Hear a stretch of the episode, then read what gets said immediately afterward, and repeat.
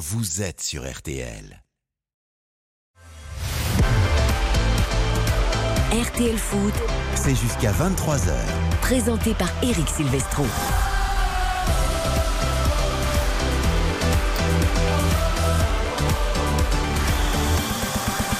Bonsoir à tous, ravi de vous retrouver pour RTL Foot. Nous sommes ensemble jusqu'à 22h ce soir et non pas 23h car il n'y a pas de match de Ligue 1 programmé, vous le savez, quand il y a une journée en semaine. Et c'était le cas mercredi. On joue le samedi et le dimanche pour la journée suivante. Ce sera la 22e avec au programme demain à 17h PSG Toulouse, 3 Lyon à 19h. Et en intégralité dans RTL Foot, Rennes ce sera à partir de 21h dimanche. Clermont-Monaco, AC Ajaccio Nantes, Auxerre Reims, Lorient Angers, Strasbourg Montpellier pour les matchs de 15h, Brest Lens à 17h05 et Marseille Nice, duel du Sud-Est. Ce sera à 20h45. Mais nous sommes ensemble jusqu'à 22h et nous avons plein de thèmes à aborder avec Xavier Domergue. Bonsoir mon Xavier. Bonsoir Eric, bonsoir à toutes et à tous. Vous savez qu'il faut au moins 48 heures euh, exactes de repos.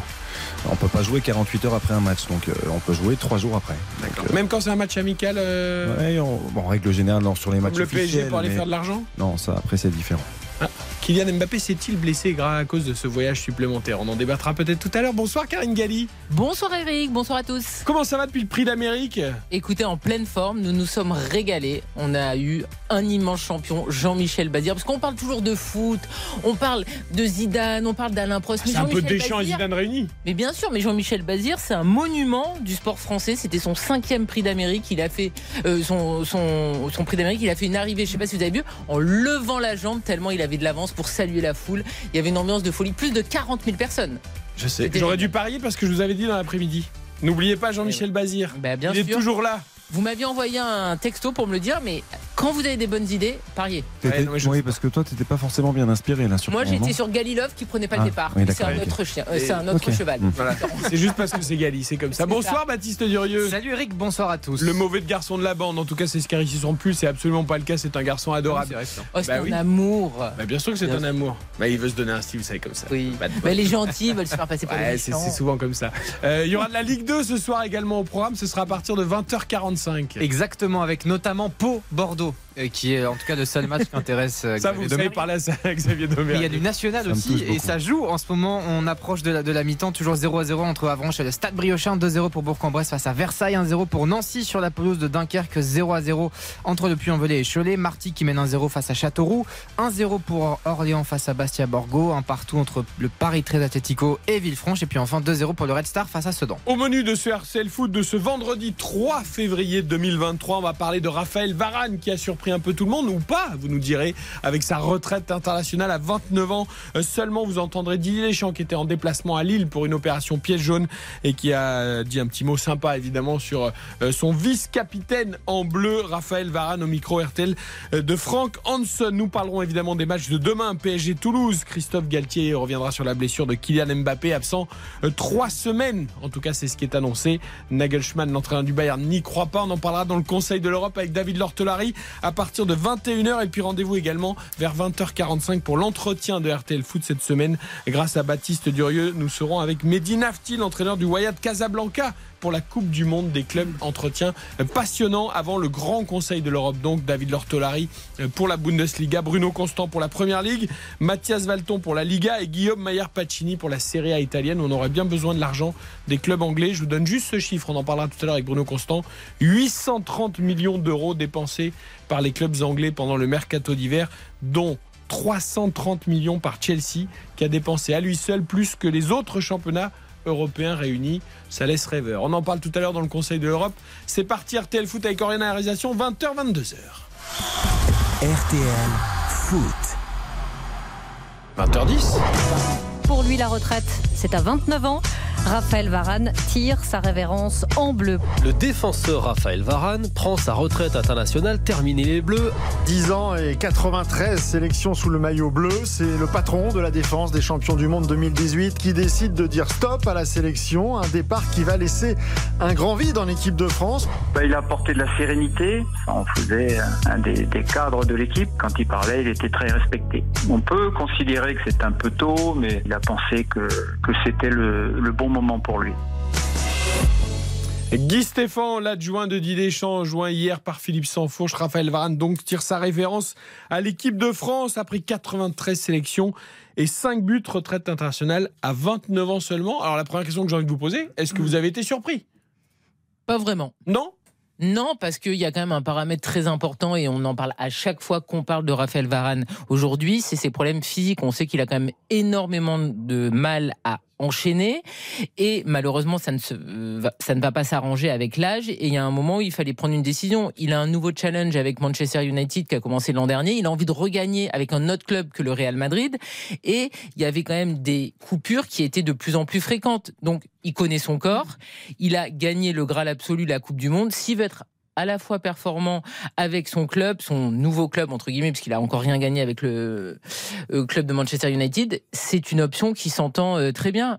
Benzema, pendant des années, il n'a pas eu droit à l'équipe de France pour d'autres raisons, et ça lui permettait aussi de se régénérer et d'enchaîner les saisons et d'être euh, au plus haut niveau. Varane, je comprends son choix. Et puis il y a une différence de génération aussi. A un moment, tu peux avoir envie de tourner la peuple parce que tes potes s'arrêtent et parce que tu as plus trop de d'atomes crochets avec la jeunesse. Alors, Karine Galli est très pragmatique. C'est un choix de raison qu'on peut tout à fait comprendre avec tous les arguments que vous avez évoqués, Karine, mais quand même, 29 ans, l'équipe de France. Je sais que les clubs aujourd'hui prennent une place prépondérante, Xavier Domergue, mais c'est l'équipe de France. Il aurait peut-être endossé le brassard de capitaine, lui qui était vice-capitaine derrière Hugo même si ce sera peut-être Mbappé, mais on le voyait bien en guide au moins jusqu'à l'Euro ou la prochaine Coupe du Monde. À 29 ans, c'est pas vieux quand même. Oui, pour moi, c'était euh, la suite logique des choses, de le voir prendre ce brassard de capitaine. 29 ans, comme tu l'as très bien rappelé, Eric, euh, c'est loin d'être la fin. Quand je, je vois Hugo Lloris, Steve Mandanda faire leurs adieux, leurs adieux à la sélection, je peux l'entendre, le, comprendre. Je peux comprendre aussi le choix de Raphaël Varane, mais je reste surpris.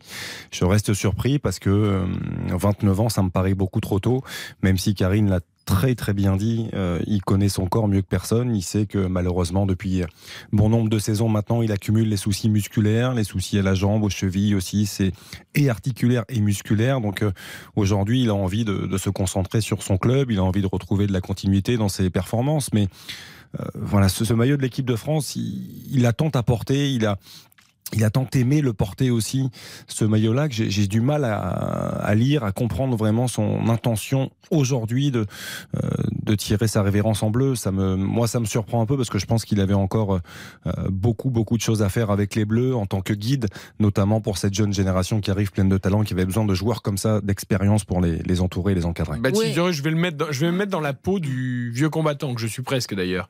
Euh, c'est un peu dommage quand même. je veux pas faire l'équipe de France, l'équipe nationale, le drapeau bleu blanc rouge, c'est plus important que les clubs, mais enfin quand même. C'est dommage, mais euh, la personnalité de Varane, c'est quelqu'un de bien. Et je pense qu'il est dans l'incapacité d'être à la fois compétitif en club et en équipe de France. Donc c'est un constat qui est très limpide et, il a l'honnêteté en fait de, de, dire que voilà il peut pas jouer sur les deux tableaux et être très bon dans évidemment on peut pas jouer que pour l'équipe nationale si on joue pas en club. Exactement. euh, et puis euh, non et puis surtout je pense que c'est ça aussi c'est qu'il y a aujourd'hui des joueurs qui, qui, vont lui passer devant qui sont qui vont être meilleurs dans les mois les années à venir qui ont moins d'expérience qui ont moins de vécu. Mais quand on voit la génération notamment en termes de défenseurs centraux et toute cette euh, parce que c'est même pas une génération ils sont là depuis des depuis assez longtemps il y a, il y a un vivier qui est tellement important qu'effectivement aujourd'hui Varane n'est pas indispensable dans de purement sportif à l'équipe de France. Donc euh, je pense qu'il est tout à fait lucide par rapport à cette situation. Et puis les garçons, vous avez ce propos qui serait logique de guide et de brassard qui devrait peut-être le revenir de façon naturelle parce qu'effectivement, à partir du moment où euh, Loris a pris sa retraite, il était vice-capitaine, il a l'expérience. Sauf que il y a peut-être aussi une autre réalité. On sait très bien que Kylian Mbappé a pris énormément d'importance dans cette équipe de France, qu'il aspire à des responsabilités. Si... Moi, je milite d'ailleurs pour qu'Mbappé le brassard, hein, au-delà de retraite ou pas de Varane. L'idée, c'était par exemple de le donner à Mbappé ça peut le piquer, Varane. Il peut se dire, mais en fait, il y a une certaine défiance, il y a une, importance qui m'est enlevée et qui est donnée à un autre. Donc ça peut aussi précipiter son, son choix. Et moi, je trouve que dans la déclaration de Didier Deschamps que j'ai euh, sous les yeux, il dit, pour lui rendre hommage, sans entrer dans... Attendez, attendez. Ah. C'est une déclaration d'aujourd'hui, au piège jaune. Euh, non, non, c'est celle que. on va l'écouter, vous savez quoi, le mieux, c'est comme on fait de la radio. Très bien. On va l'écouter. J'espère que c'est la même. Hein. Ah, écoutez, on va voir. Sinon, mais sinon, vous nous direz la vôtre après. J'espère qu'il a tenu les mêmes propos à tout le monde, Didier Deschamps, et notamment à Franck Hanson, puisqu'il est allé à Lille, justement, en plus. Franck Hanson, notre correspondant, qui est allé voir Didier Deschamps. Il n'est pas allé pour rien, quand même. On va l'écouter. Euh, c'était dans le cadre d'une opération piège jaune, évidemment, le sélectionneur qui rend hommage à Raphaël Varane. Il faisait partie des leaders, donc euh, c'est un départ qui me fait pas sauter de joie, mais je respecte. Évidemment, il a des éléments qui l'ont amené à prendre cette décision. Après, euh, je comprends que peut y avoir des personnes qui, qui n'arrivent pas à comprendre, mais qu'on n'a pas tous les éléments, c'est pas évident. Voilà, lui dire merci pour tout ce qu'il a fait, tout ce qu'il a apporté, tout ce qu'il a donné à l'équipe de France, au-delà de, de son talent et, des titres qu'il a pu gagner, c'est aussi euh, son état d'esprit, toujours par rapport au, collectif. Et j'ai eu le privilège de le faire venir quand il était tout jeune, il avait moins de 20 ans.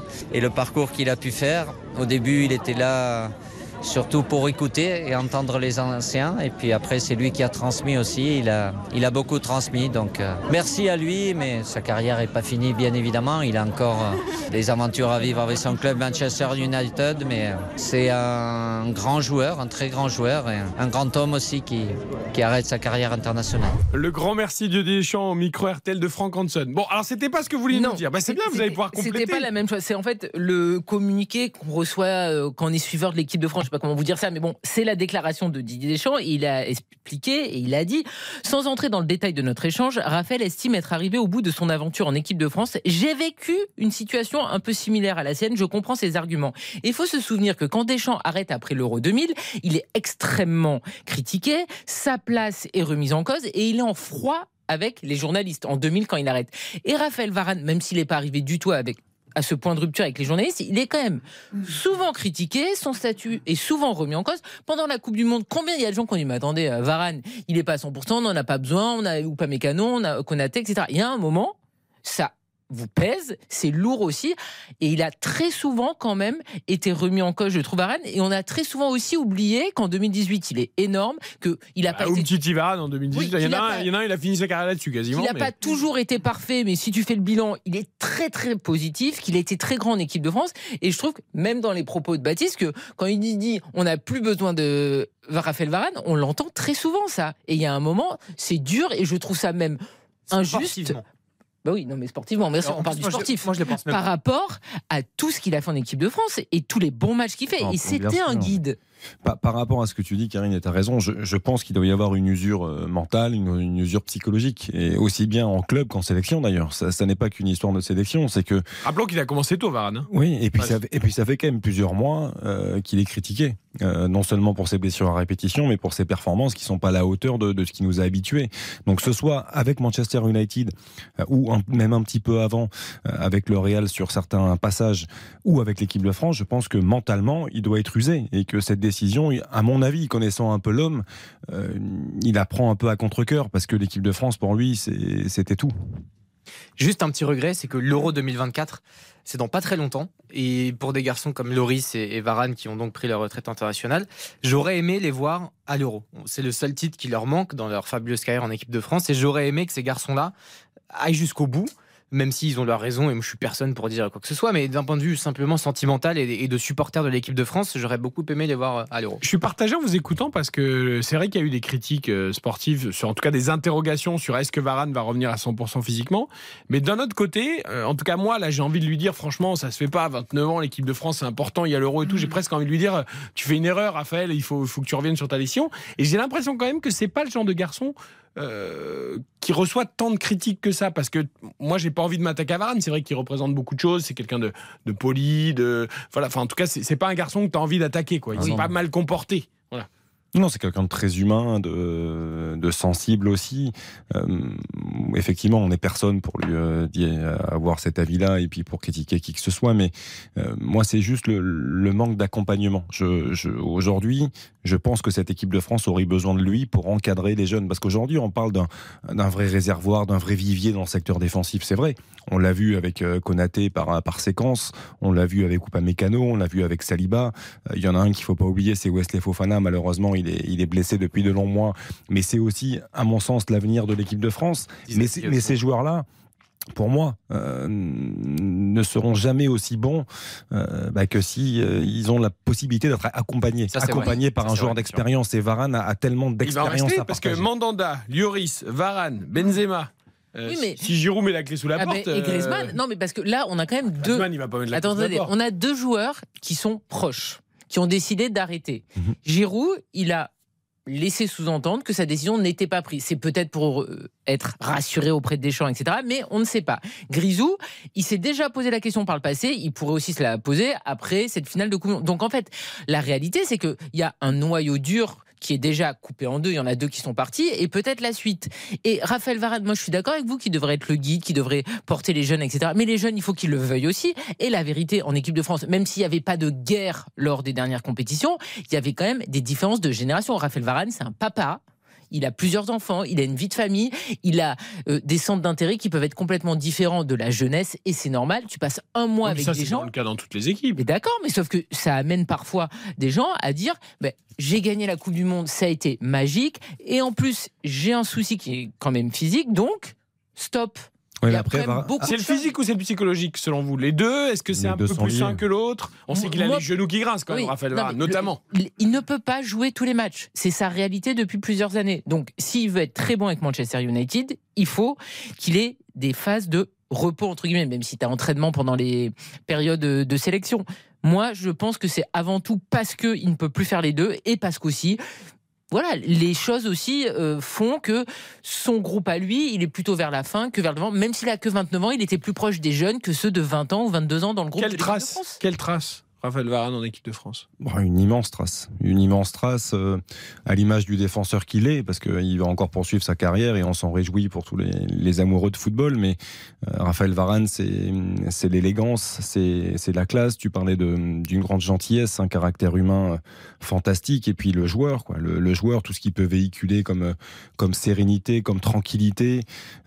Moi, je reviens vraiment à ce mot élégance parce que moi, quand je parle, quand je pense à Raphaël Varane, c'est ce mot qui me vient en premier à l'idée. Euh, toujours la tête levée, toujours l'intervention juste, la relance propre. Et voilà, c'est un joueur qui qui ne laissait pas beaucoup transparaître de choses, je trouve, humainement. Euh, pas gros caractère, mais on l'entendait quand même à chaque fois dans les séquences vestiaires. Il prenait souvent la parole, il échangeait beaucoup.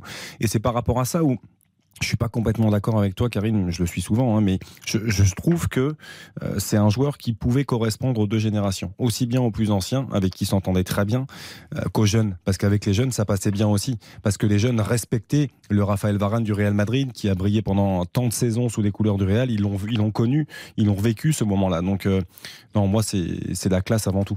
Est-ce qu'on doit exclure un retour pour l'euro ou voilà est-ce qu'il peut aussi se dire euh, pendant un an je privilégie mon club je peux pas enchaîner tout physiquement euh, mais après Oui. euh, y a- on en a vu hein, revenir euh, pas- ces joueurs-là, c'est pas des girouettes. C'est ces hommes-là. Je pense que c'est des hommes de valeur qui ont. tu veux dire que Zidane était une girouette? Non, mais qui. Mince. non mais je sais pas je- non, mais Non, mais c'est les exemples qui me viennent Ouais. spontanément à l'esprit Zidane est parti mais- après des échecs et des non déceptions. d'accord mais Pour moi, les, les Loris, les Varane, c'est quand, quand même des hommes qui ont. Bonjour Monsieur. Zidane. Alors Baptiste Durieux vient de vous traiter de girouette.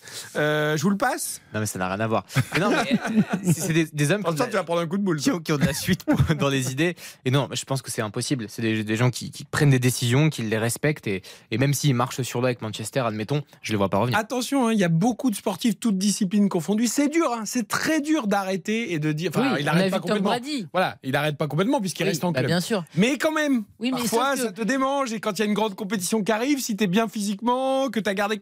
Moi, je, je ne l'exclurais pas Mais complètement. sauf qu'en fait, s'il y avait un retour, ça serait un retour qui serait poussé par Deschamps, en fait. Imaginons, euh, juste avant l'Euro en Allemagne, hécatombe de défenseurs. Comme on a vu d'ailleurs. Ou de but Monde. parce que ça tient pas. Comme on a vu avant cette Coupe du Monde où on savait plus qui appeler. Bon, voilà. Mais honnêtement, moi, je suis persuadé que de toute façon, il a eu des discussions avec Didier Deschamps, ce qui est logique, et qu'en fait, il a bien senti que derrière, il y avait des options qui étaient plus que crédibles et qu'il est encore toutes ces critiques et cette obligation de se Arrête, tu battre. me parles que de critiques. Mais moi, je trouve. qu'il- Mais attends, Ah, il n'est pas je- pilonné de critiques Non, non, non, plus, Raphaël Varane. Sauf que pendant la Coupe du Monde, il y a combien de gens qui t'ont dit en fait, on n'a pas besoin de Raphaël Varane, ce qui me paraissait être une folie Non, absolue. mais on n'a pas besoin de Raphaël Varane à 60 ou 80%. Non, non. S'il était à 100% et qu'il n'y avait aucun on a doute, la très question se souvent poserait même pas. entendu. Non, non. Konaté euh, a été très bon, ce qui est vrai. Ou pas Mécano a levé tous les doutes. C'est bon, on a les deux. Ok. Moi, je trouve qu'on l'a un peu trop entendu et donc on a une capacité quand même à tourner des pages très vite. Je ne Moi, peux j'ai- jamais dire qu'on n'a pas besoin de Karine Galli à l'antenne, sinon elle va tourner la page. Ah bah là, euh, je Non, vous non, brûle. elle, est, elle est- elle est irremplaçable. Elle est irremplaçable. Mais je- non, j'ai du mal à croire à un comeback aussi. Moi, je, euh, je pense que Raphaël Varane est. Alors, je vais. pas- J'ai pas envie de froisser encore une fois Zinedine Zidane et les anciens qui l'ont fait, hein, mais euh, je pense que c'est quelqu'un d'entier. Aujourd'hui, c'est une décision qui est très difficile à prendre et il a prise. Je pense que ça l'a- lui a pris plusieurs jours, plusieurs semaines. Euh, je le vois pas revenir en arrière. Et surtout euh, sur un plan physique, parce que physiquement, il, il est en grande difficulté depuis de longs mois. S'il a pris cette décision, c'est qu'il se connaît bien, il connaît son corps et il sait que c'est impossible. La suite? Avec plaisir. en équipe de France? Ah, pardon. La charnière? À la charnière. Alors, il va y avoir le retour de Kimpembe quand même, j'imagine, dans la tête de. les- Axe gauche, bien sûr. Ah non, mais staff des Bleus, euh, Kimpembe, il, voilà, il- c'est un manque depuis des mois, mais pour, pour Deschamps et Stéphane, pour moi, il n'y a pas de doute. Ah oui, bien sûr. Non mais, y a- après non mais après c'est Upamecano Konaté. Je veux dire, on prend la charnière qui a fonctionné pendant pendant cette Coupe du Monde, alors qui était euh, évidemment euh, où Konaté n'était pas tout le temps titulaire euh, parce que Varane était là, mais néanmoins c'est la suite logique. C'est deux garçons qui ont un, un fort potentiel, qui sont très bons, qui jouent dans des grands clubs aussi, c'est important, qui ont ce passif maintenant de la Coupe du Monde 2022. Donc par conséquent, ça fait aucun doute. C'est vrai qu'on manque pas de défenseurs centraux. On en avait 7 dans la liste à la Oui. Coupe du Monde. Donc on ne manquait pas de défenseurs centrales. Oui, non, mais il le sait aussi. C'est-à-dire qu'en fait, si c'était le désert de Gobi avec, euh, par exemple, euh, nos problèmes de latéraux. Donc là, il va supplier Benjamin Pavard de ne pas prendre sa retraite. C'est ça que tu veux dire, international? Non. Pas forcément. Mais ce que je Non, veux mais c'est dire, vrai c'est qu'on n'a que. pas de latéraux, mais on a des défenseurs centraux. Voilà, et euh, Raphaël Varane, il le sait aussi bien que nous. Il paraît que pendant la Coupe du Monde, il a dit à quel point il était quand même euh, scotché du niveau de Konaté. Et euh, effectivement, Konaté nous a euh, tous bluffés. Et si tout se passe bien, il y a quand même une très belle carrière qui s'annonce pour lui. Et donc voilà, moi je comprends. Mais honnêtement, moi j'ai, enfin peur, non, parce que chacun fait ce qu'il veut. Mais voilà, Giroud Grisou, euh, je me pose des Il questions. y a des matchs importants qui arrivent tout de suite en qualif euh, pour euh, Les l'Euro. Pays-Bas au mois de mars, là, il y a. Bah oui, Pays-Bas, notamment. Moi, je suis pas sûr que les deux vont continuer. hein. On verra. Après, oui, moi je suis pas inquiet pour l'axe. Euh, J'aurais bien aimé que Raphaël Varane soit là pour encadrer un, un joueur de grande qualité, euh, que ce soit euh, ou pas Mécano, euh, Konaté. Hum, Moi, j'ai pas envie d'enterrer Jules Koundé parce que je pense que Jules Koundé va. Ah, mais il va y avoir Saliba, Koundé, euh, Ouais. Fofana, euh, Camara, Upamecano, Konaté, j'en oublie Kimpembe. Lucas Hernandez, Badiachi. Après, il y a des. Ça, Un c'est- copain qui n'a pas été inscrit c'est sur la liste de. Ligue des Champions Oui, on d'ailleurs. en parlera avec Bruno Eh oui. Constant, mais Ah j'ai compris pourquoi. Après, il y a des questions de, de profil, il y a des, des questions de complémentarité, de complicité aussi. Euh, Koundé, Konaté, ça, ça fonctionne très bien. Euh, il y a beaucoup de possibilités. Il va falloir voir par rapport à l'expérience. Euh, Koundé aujourd'hui euh, euh, est peut-être celui qui en a le, le plus quand on regarde. Faut pas oublier Lucas aussi, euh, Ah, il du monde, hein. qui peut jouer latéral, qui est On peut jouer avec 5 défenseurs centraux. non, mais avec trois centraux, pourquoi pas hein. Il, Ah, il il s'est jamais hein. interdit de revenir à ce système-là. Didier Deschamps, pourquoi pas Et je reviens encore sur Wesley Fofana parce que moi, je, pour moi, c'était le plus gros potentiel euh, en défense centrale. Et, et bon, c'est la signature à Chelsea. Et lui, pour le coup, quand on parle de blessures à répétition, les lourdes blessures, il les enchaîne. Donc, euh, donc j'espère le revoir performant parce que ça peut être une vraie, vraie solution aussi. Un jour, peut-être que nous aurons le bonheur de voir Calulu qui peut quand même jouer dans l'axe et sur le côté. Si Didier Deschamps veut bien allumer la télé pour On- regarder le Ah Milan. bah non, pas en ce moment, hein, parce qu'on en parlera tout à l'heure également dans le Conseil d'Europe avec Guillaume Pacini. En ce moment, le Milan. C'est un peu- hein. Là, c'est le Milan, Milan ne va pas pas trop. bien. Il faut Mais pas trop regarder. en ce Calulu, moment. un jour, il sera peut-être rappelé quand même, non? Mais peut-être, pas. écoute, Qui en tout cas, avec- vous militez pour, Karine. Ça, Bah oui, enfin, je, ne pas jamais- vous- je ne suis jamais écouté. Oui, c'est ça le Qui problème. joue avec l'équipe de France Espoir pour l'instant. 20h28 dans RTL Foot, on marque une courte pause. Les paris sur la 22e journée de Ligue 1 et justement toute l'actu de la Ligue 1 et notamment des matchs de demain. PSG Toulouse à 17h et 3 Lyon à 19h. On en parle juste après ça. RTL. Ligue 1, la 22e journée ce week-end. On va parier sur deux rencontres de demain après-midi. D'abord PSG Toulouse à 17h. Voici les cotes. 1,37 la victoire parisienne, 10 euros de misée, 13,70 euros de gagner. 5,30 le match nul, 10 euros de misée, 53 euros de gagner. 7,75 la victoire de Toulouse à l'extérieur, 10 euros de misée, 77,50 euros de gagner. Ensuite 3 Lyon, ce sera à 19h. Voici les cotes. Victoire de 3, 4,50, 10 euros de misée, 45 euros de gagner. 4,10 le match nul, 10 euros de misée, 41 euros de gagner. 1,70 la victoire de Lyon, favori malgré les difficultés actuelles. 10 euros de misée, 17 euros de gagner. Qui commence? C'est Karine qui commence. Et sur quel match? Alors, sur le match PSG Toulouse qui se jouera donc demain à 17h, je vous propose les deux équipes qui marquent, bien évidemment. Bien sûr. Mais non. Mais bien sûr. Mais oui. Mais enfin, Toulouse Oh est invaincu en 2022. Ils sont en pleine forme. En 2023, bien sûr. Ok, ok. Les, années équipes- passent, Karine. Les années passent. Les années passent, c'est terrible. Les deux équipes qui marquent, du tout. c'est un grand oui. Le nombre de buts, ça va être de la régalade. Plus de 3,5 buts. Ah oui. Oui, oui. Il n'y a pas Mbappé, on vous l'a dit Oui, je suis au courant, vous inquiétez pas. Ah Non, mais je. je- Équipe qui marque le premier but, le PSG. Et je vous propose un buteur multichance, Lionel Messi, vu que Mbappé n'est pas là, ni Neymar. Yo-Yo va marquer. Ou Spearings. Yo-yo donc. Oui, oui, Yo-Yo. Oui, non, mais Messi, très bien. quoi. Et ça fait une cote de combien? 4,70. 4,70. Qui est très sympathique et qui peut largement passer. Bien sûr. Plutôt bien inspiré, hein, euh, Léo, d'ailleurs, cette semaine. Mm. Exactement. Fabien Ruiz aussi, pour une fois. Et ça m'a fait plaisir. J'ai- passé, plaisir. j'ai passé une très très belle soirée Ouais, de, voir cette passe décisive de Fabien Ruiz, euh, Elle était belle. somptueuse. Baptiste, sur 3 Lyon ou sur PSG Oui, Toulouse sur 3 Lyon. Sur 3 Lyon. Euh, je ne vois pas une victoire de l'Olympique lyonnais pour des raisons évidentes que je n'évoquerai pas euh, là ce On soir. en parlera tout à l'heure, l'Olympique Lyonnais, c'est croustillant. Exactement. Je vois le match nul. Un partout ou deux partout, score exact multichance avec deux subtilités. La première, c'est l'ouverture du score de l'Olympique lyonnais avec Alexandre Lacazette en premier buteur. Et je vois trois qui marquent le dernier but. Et tout cela nous donne une cote de 36 dans un même match. En fait, ce qui a, ce qui a d'assez terrible pour, euh, pour les stacks et de positif pour Lyon, c'est que 3 semble euh, la proie idéale pour se relancer. C'est-à-dire que euh, Lyon a besoin de confiance. C'est à de Brest aussi, non? 3, ouais, oui, c'est vrai. Après, ça a été un non-match total, mais. Il y a Ah plus si, de- Laurent Blanc, ça lui a beaucoup plu. Ah oui, bah je, très bien. Mais il n'y a, plus de relance Euh, possible à Lyon. sur- Non, mais ce que je veux dire, sur c'est que 3 restent sur 3 défaites sur ces 4 derniers matchs. Euh, ils sont vraiment en difficulté. Hmm. Euh, donc je, je Ils pense qu'un ça point d'avance sur la zone de relégation. Ouais, ça peut être la, la- la meilleure euh, manière de, de relancer l'OL. Je ne le souhaite pas pour les stacks, hein, mais, je, mais ça peut leur correspondre. Aurélien est avec nous pour ses paris du week-end et Aurélien a patienté 15 minutes, figurez-vous, puisqu'il a écouté passionnément le débat sur Raphaël Varane. D'ailleurs, je vais lui demander Salut Aurélien. Salut messieurs Cette retraite de Varane, t'en penses quoi? T'es surpris? T'es déçu? Bah forcément déçu, forcément. 29 ans, en fait c'est l'âge qui pose un problème.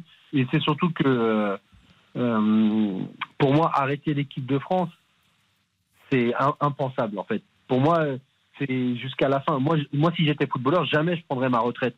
Genre peut-être que le sélectionneur ne fera plus appel à moi, mais de moi-même, je prendrais jamais ma Je retraite. peux te, te demander ton âge, Aurélien? J'ai 42. D'accord. Non, parce qu'il y, y a un vrai débat générationnel, je trouve, par rapport aux équipes nationales Ah, et aux clubs. ouais. Non, mais les jeunes aujourd'hui sont très clubs. Voilà, je sais pas si c'est Ouais. la Ligue des Champions, les jeux vidéo, tout ça. Et les un peu plus anciens sont. Donc tu sous-entends qu'Aurélien n'est pas jeune. ça. Non, mais Bah, c'est- moi, je suis comme lui, donc voilà, on est à peu près dans la même Non, mais je tranche vous d'âge. parce qu'effectivement, c'est une question aussi de génération. Ouais, je trouve que. L'importance de la sélection se perd. Alors, on dit toujours pendant les Coupes du Monde, tourne ça. Non, mais à côté de ça, j'ai l'impression que oui, ça se perd un peu. Ouais, je- Mais après, c'est peu peut-être aussi en. France. euh, si, si je peux me permettre, j'avais déjà sûr. parlé de ça avec vous. Euh, j'avais fait un débat moi avec mes collègues au boulot, fans du PSG. Je leur avais dit est-ce que tu aimerais que le PSG gagne la Ligue des Champions ou que la France soit championne du monde? Et il y en a beaucoup qui m'ont dit bah, le PSG qui gagne la Ligue Mais des oui, Champions. mais bien sûr. Mais ça, moi, c'est impensable. C'est-à-dire que même toute ma vie, s'il me reste 40 ans à vivre, je préfère voir encore une fois la France championne du monde et que le PSG ne gagne jamais la Ligue des Champions, par exemple.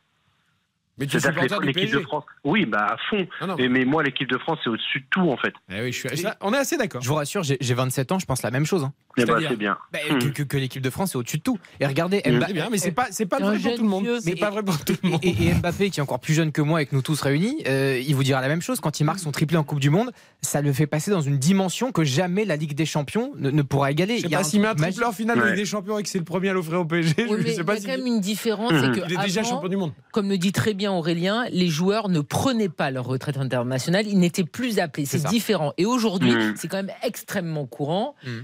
Euh, qu'ils disent bon ben j'arrête et qu'ils continuent en club. Lam l'avait fait, Schweini l'avait fait, là c'est Loris, là c'est Tony Kroos. euh, Tony Cross, là c'est Varane, c'est de plus en plus courant. Ouais, Avant ça n'existait pas en fait.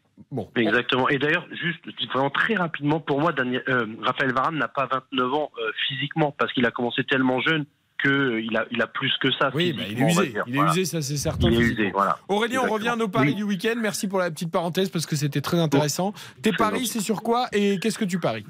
Paris-Toulouse, bah, moi je vois une victoire difficile du PSG avec un seul but d'écart, donc soit 1-0, soit 2-1. Euh, en fait, Toulouse, c'est une équipe que je suis depuis le début parce que j'ai vu un reportage sur eux avec leur président et leur, leur club qui est structuré de manière incroyable. Et je vous dis qu'ils vont, ils vont se maintenir pendant très longtemps en Ligue 1 s'ils continuent comme ça, parce que rien n'est laissé au hasard dans ce club. Au niveau du recrutement, si je ne me rappelle pas du reportage que j'ai eu, mais rien n'est laissé au hasard dans ce club. Et Toulouse, euh, c'est leur première année là, euh, de, De retour, en Ligue oui, 1. de retour. Mais ils vont se maintenir et ils vont être de plus en plus présents. Je vous le dis, ils visent, ils visent l'Europe dans les années à venir et on va, on va être en difficulté demain. Je mets la victoire du PSG, mais je pense que c'est parce que je, je suis pas objectif. Mais en vérité, je verrai plus un match nul. D'accord. Et n'oublions pas, par rapport à ce que dit Aurélien, très justement, que Toulouse, et ça va faire plaisir à, à Karine, euh, joue sans le, le meilleur buteur de, de Ligue 2 de la saison dernière.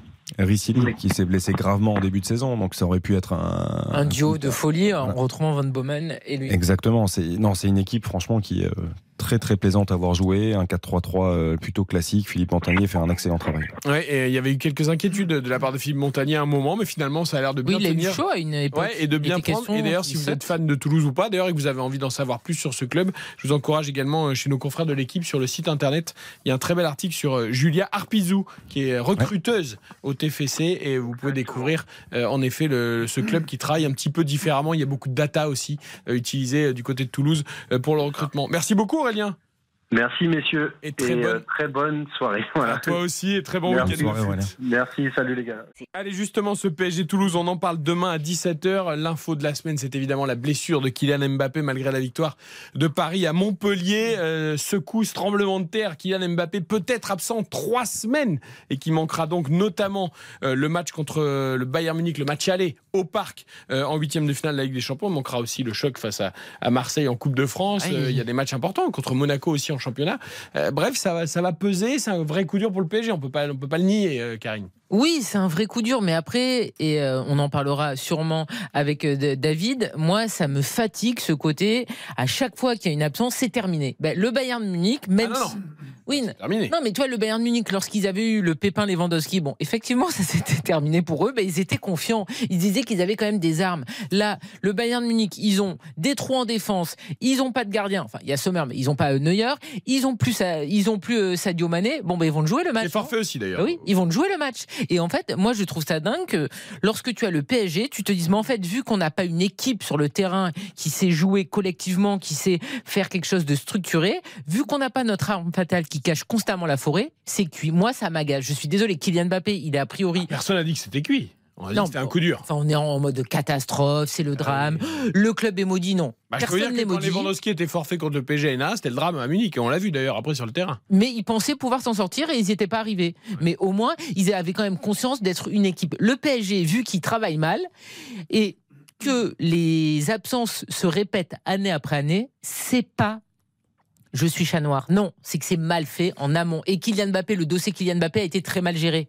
Alors justement, il y a ce retour de la Coupe du Monde et la reprise d'entraînement 48 heures après avec les matchs contre Strasbourg et contre Lens. Il y a cette coupure aux États-Unis. Euh, ensuite, il y a euh, les matchs même 90 minutes contre Pays de Cassel. Il y a le voyage euh, évidemment en Arabie Saoudite. Enfin, il y a plein de choses. Christophe Galtier a été interrogé sur les raisons éventuelles de cette blessure de Kylian Mbappé. Est-ce qu'il a trop joué? Est-ce que c'est évitable On est dans une saison singulière. Je m'aperçois que dans beaucoup d'autres clubs, que ce soit des clubs où il y a eu beaucoup d'internationaux, il y a de la fatigue qui est générée automatiquement et qu'il y a des blessures. J'ai par euh, philosophie de dire que les blessures font partie euh, du métier. Est-ce que c'était évitable? Je pense que nous avons pris beaucoup de précautions pour le retour de, de Kylian. Le débat est fait sur le fait est-ce qu'il aurait dû euh, jouer euh, de suite après la Coupe du Monde. Suite à la Coupe du Monde, il a eu euh, 12 jours, 13 jours de récupération. Il est revenu progressivement sur des matchs qui n'étaient pas où il n'y avait pas une énorme intensité pour euh, retrouver à la fois du rythme et euh, ses repères avec l'équipe. Je ne pense pas que Kylian euh, ait trop joué. Et est-ce que c'était évitable? À partir du moment où vous jouez, il y a toujours une part de risque. C'est évident qu'il y a une part de risque. En plus, il faut rappeler quand même qu'il y a un choc avec euh, le Montpellierin. Le roi, c'est pas euh, sur une course ou c'est pas une blessure musculaire qui se fait tout seul. Donc il y a quand même un choc, euh, Xavier. Oui, il y a un choc. D'ailleurs, au début, tout le monde pensait que c'était plutôt une, une béquille, un coup. Et en fait, on s'est vite rendu compte quoi, quand il est rentré au vestiaire, il se tenait l'arrière de la cuisse. Et, c'est là où il y a eu beaucoup plus d'inquiétude.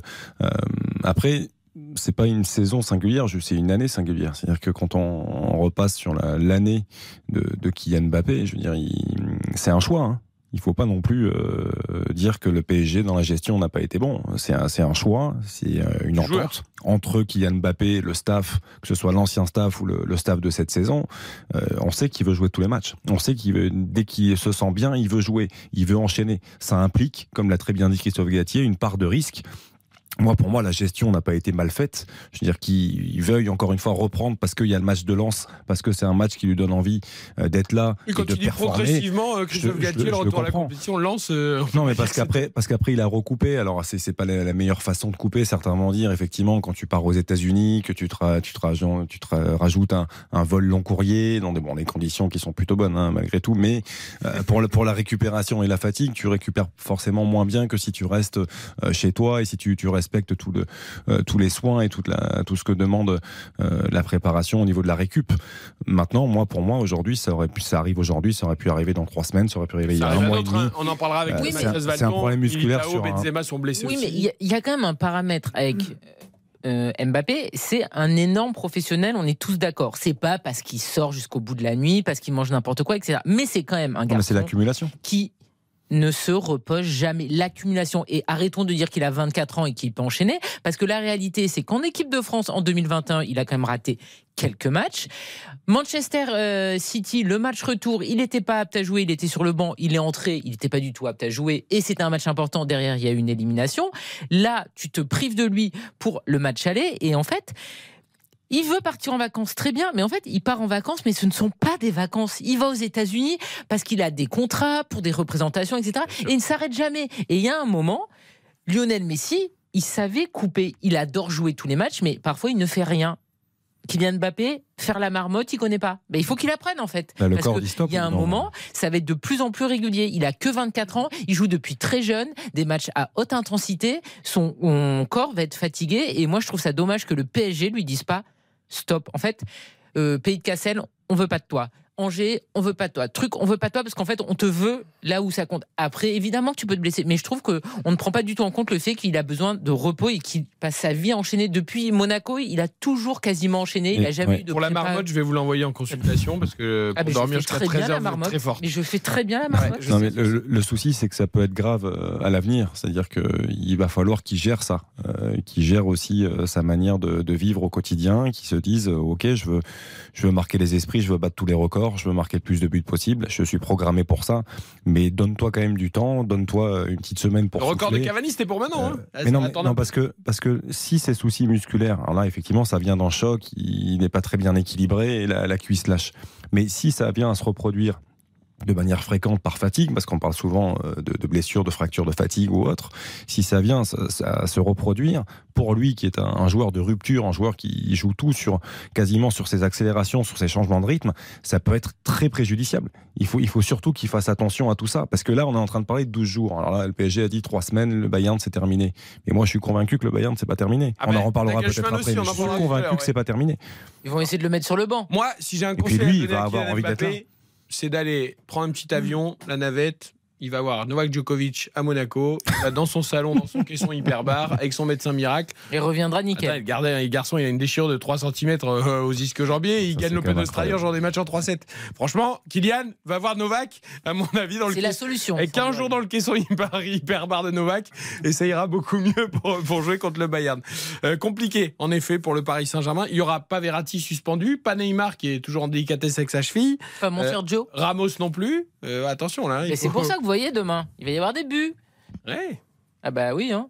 Non, mais voilà, on prépare pas le plus sereinement du monde. Neymar, il y a une vraie inquiétude quand même. hein. Ça commence à durer aussi hein, autour de Neymar. Et qui date depuis longtemps. Parce que le, le staff du PSG, quand ils ont vu la tête de la cheville de Neymar et tout ce que le staff du Brésil a fait pendant la Coupe du Monde pour leur mettre sur pied, ils faisaient déjà, euh, ils faisaient déjà un peu la gueule. Donc euh, là, effectivement, il y a une vraie inquiétude parce que là, c'est Ouais, pas une blessure, c'est pas un coup, c'est un truc qui est beaucoup plus profond. La, la cheville, Qui risque de Baptiste, durer toute la saison. euh, ça remonte à 2018. Hein. Et pas se ça remonte à hein. 2018 Je veux aussi, bien euh, sûr.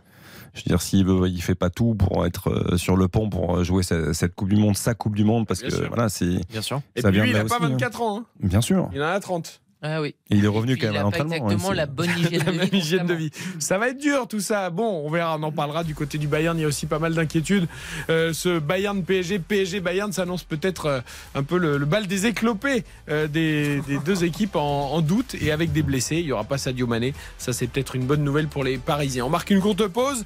On a rendez-vous avec Mehdi Nafti, l'entraîneur du Wyatt Casablanca, euh, pour l'entretien de RTL Foot du vendredi avant le début de la Coupe du Monde des clubs. À tout de suite. RTL.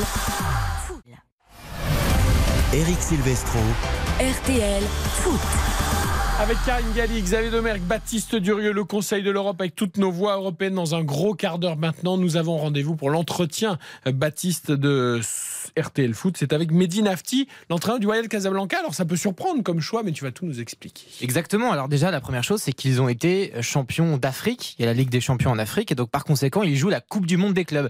Avec entre autres Flamengo, champion euh, continental de, l'Amérique du Sud, avec le Real Madrid aussi, évidemment, je, vainqueur de la Ligue des champions la saison passée. Euh, coup d'envoi demain pour eux, 15h30, face à une équipe euh, d'Arabie Saoudite. Et effectivement, c'est un homme passionnant qui a arrêté sa carrière il y a trois ans seulement, ancien joueur pro, qui connaît bien la France. Il a joué à Toulouse, il a été formé à Toulouse d'ailleurs. Euh, il a fait ses classes en, en, Espagne, en Division 2, puis euh, en Liga aussi en tant que coach. Et c'est une personne passionnante qui nous parle euh, du Wiyad et surtout des supporters aussi du Wiyad qui sont parmi les meilleurs au monde. C'est pas forcément connu du grand public, mais il y a une ambiance qui est d'exception là-bas.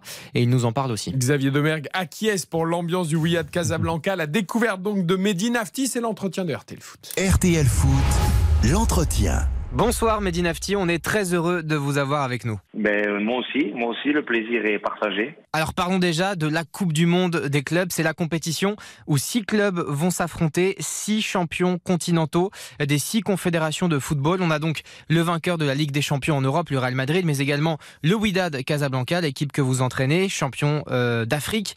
Euh, on a également le champion d'Asie, le champion d'Amérique du Nord, d'Océanie et d'Amérique du Sud avec la Copa Libertadores. Euh, elle donne envie cette compétition.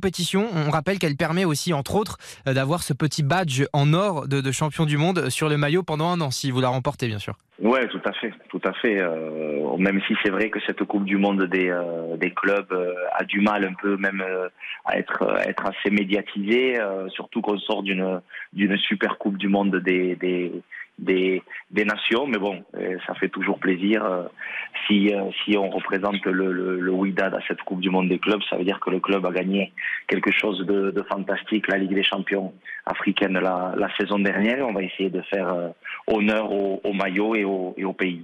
Un mot sur euh, les supporters du Wydad Casablanca. Ils sont presque connus dans le monde entier. Il y a beaucoup de vidéos qui circulent où on les voit euh, chanter, on les voit danser. Il y a une ferveur qui est absolument exceptionnelle. Quand on est sur le banc, j'imagine que ça doit être quelque chose euh, d'assez unique. Mais comme vous l'avez bien dit, c'est vrai que ce genre de, de, supporters, d'ambiance dans le stade, je l'avais jamais connu jusqu'à présent, du moins dans les clubs où, j'étais auparavant. Et euh, c'est euh, c'est vraiment impressionnant, c'est vraiment impressionnant.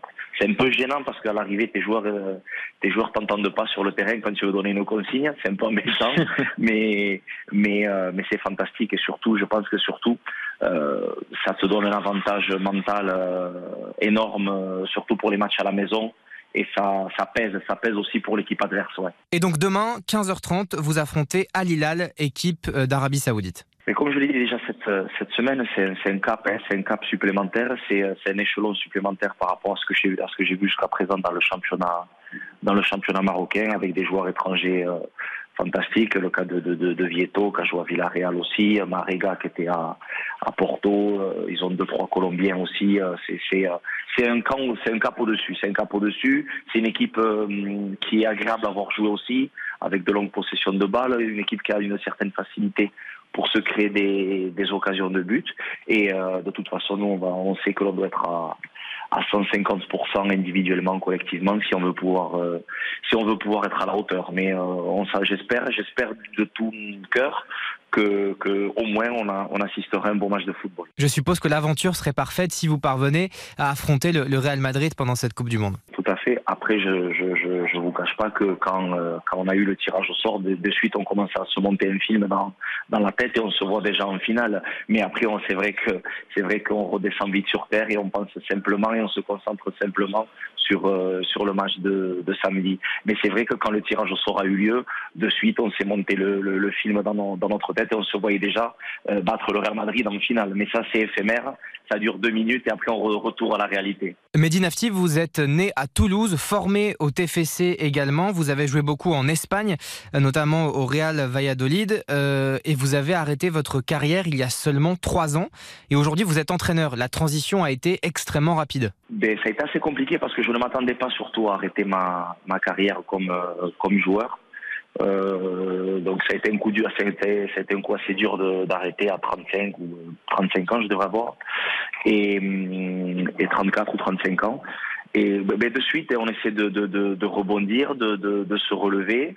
Euh, et puis de toute façon, même quand j'étais joueur sur mes dernières années, je, je m'imaginais déjà dans la peau euh, de, de, de- d'entraîneur. Donc ça a été assez, donc ça a été un petit peu la continuité de ce que j'avais dans la tête quand je terminais ma ma carrière comme euh, comme joueur. J'ai passé mes diplômes ici en, en, Espagne et puis voilà. Et puis tout s'est enchaîné. Puis surtout, euh, le plus compliqué, c'est que quelqu'un te donne la, chance et l'opportunité de pouvoir démarrer. Et ça a été le cas assez vite pour moi, oui. Mehdi Nafti, si on doit résumer votre vision footballistique en tant qu'entraîneur, il faudrait prendre un petit bout de Diego Simeone et un autre de Pep Guardiola, respectivement, les coachs de l'Atlético Madrid et de Manchester City, c'est ça?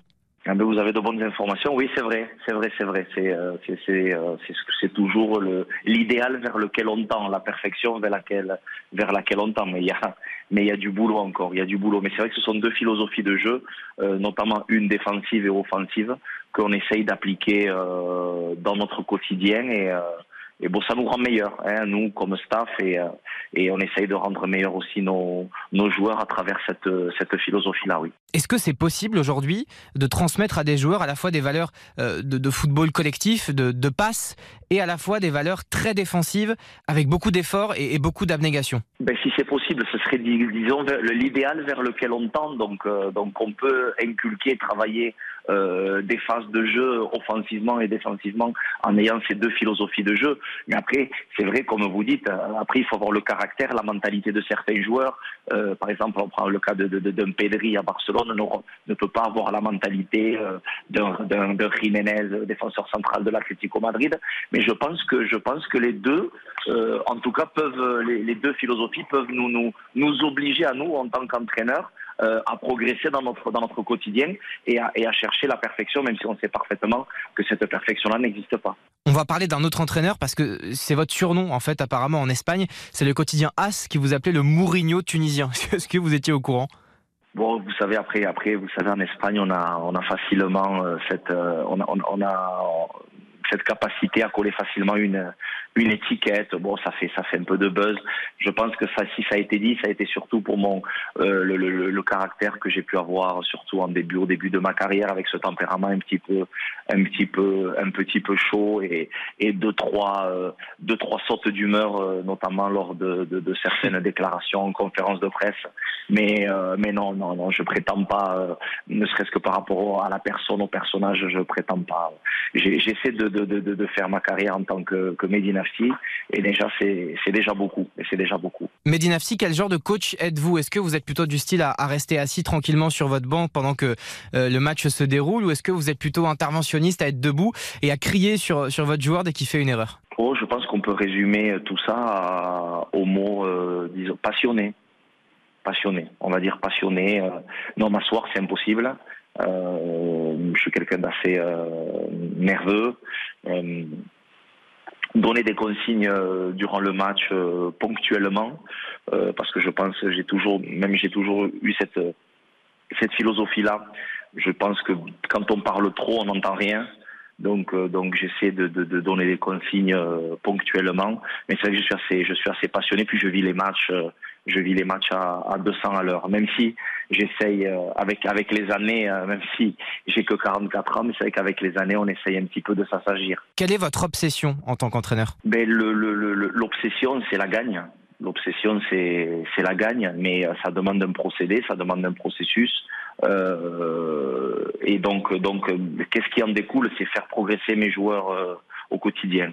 Donc, c'est un petit peu sur du sur le, le- le travail que l'on que que le- que l'on ne voit pas à court terme sur du durant la semaine. C'est faire progresser mes mes, mes joueurs, mais avec la finalité, l'obsession de gagner des matchs, même s'il y a des, beaucoup, beaucoup de paramètres que l'on ne peut pas contrôler. Donc euh, c'est la gagne, ça reste la gagne. Mehdi Nafi, en tant que joueur, vous avez connu de, de grandes émotions, euh, notamment une Coupe d'Afrique des Nations remportée en 2004 avec la Tunisie, et puis une participation historique à la Coupe du Monde en 2006. Euh, quel est l'héritage de ça et est-ce que vous le transmettez quotidiennement à, à, vos joueurs? Émotionnellement parlant, je pense que ça a été les deux compétitions les plus importantes dans ma vie, euh, notamment au niveau de l'équipe de l'équipe nationale. Mais après, au niveau de, de, de, de mon coaching, je pense que c'est toute ma carrière, disons, en tant que joueur, avec mes hauts, avec mes bas, qui font ce que je suis euh, aujourd'hui euh, euh, et l'empathie que je peux avoir vis-à-vis -vis de mes joueurs, la compréhension que je peux avoir sur et en dehors du terrain, le côté mental. C'est vrai que toute cette expérience que j'ai eue pendant pratiquement 20 ans en tant que joueur, ça me sert ça me sert énormément dans mon dans mon quotidien. Mais c'est vrai qu'après au niveau des émotions, les deux compétitions que vous avez citées, ça reste les deux plus importantes, oui. Mehdi Nafti, vous êtes tunisien, mais vous œuvrez évidemment pour le football marocain, qui a séduit la terre entière notamment un homme que vous connaissez bien, Walid Regragui, sélectionneur et, faut-il le rappeler, demi-finaliste du mondial avec l'équipe nationale du Maroc. Oui, oui, oui. Euh, après, vous savez, la comparaison euh, avec la Tunisie, euh, pour répondre à votre début de question, elle est, vite faite. Le Maroc a investi euh, sur les dix dernières années et euh, au niveau de la fédération marocaine, on en recueille les fruits aujourd'hui avec cette demi-finale de Coupe du Monde qui n'est pas qui n'est pas hasard. Nous en Tunisie, c'est un peu différent. Nous, on prend le chemin inverse. Euh, et on, on a l'impression que l'on s'interdit de pouvoir avancer et de pouvoir progresser au profit de qui? Euh, j'ai ma petite idée. Mais euh, après, euh, c'est vrai que c'est vrai que Walid a donné ce, petit coup de fraîcheur au football africain en général. Et c'est vrai qu'on l'a associé. Après, il y a eu des, côtés politiques qui ont voulu s'approprier, notamment le, parcours du, Maroc à la, Coupe du Monde, en disant que c'était que c'était que, que, Walid ou que le Maroc représentait les pays musulmans. Lui, l'a très bien dit en disant que simplement il essayait de représenter l'Afrique en premier lieu et le Maroc en premier lieu.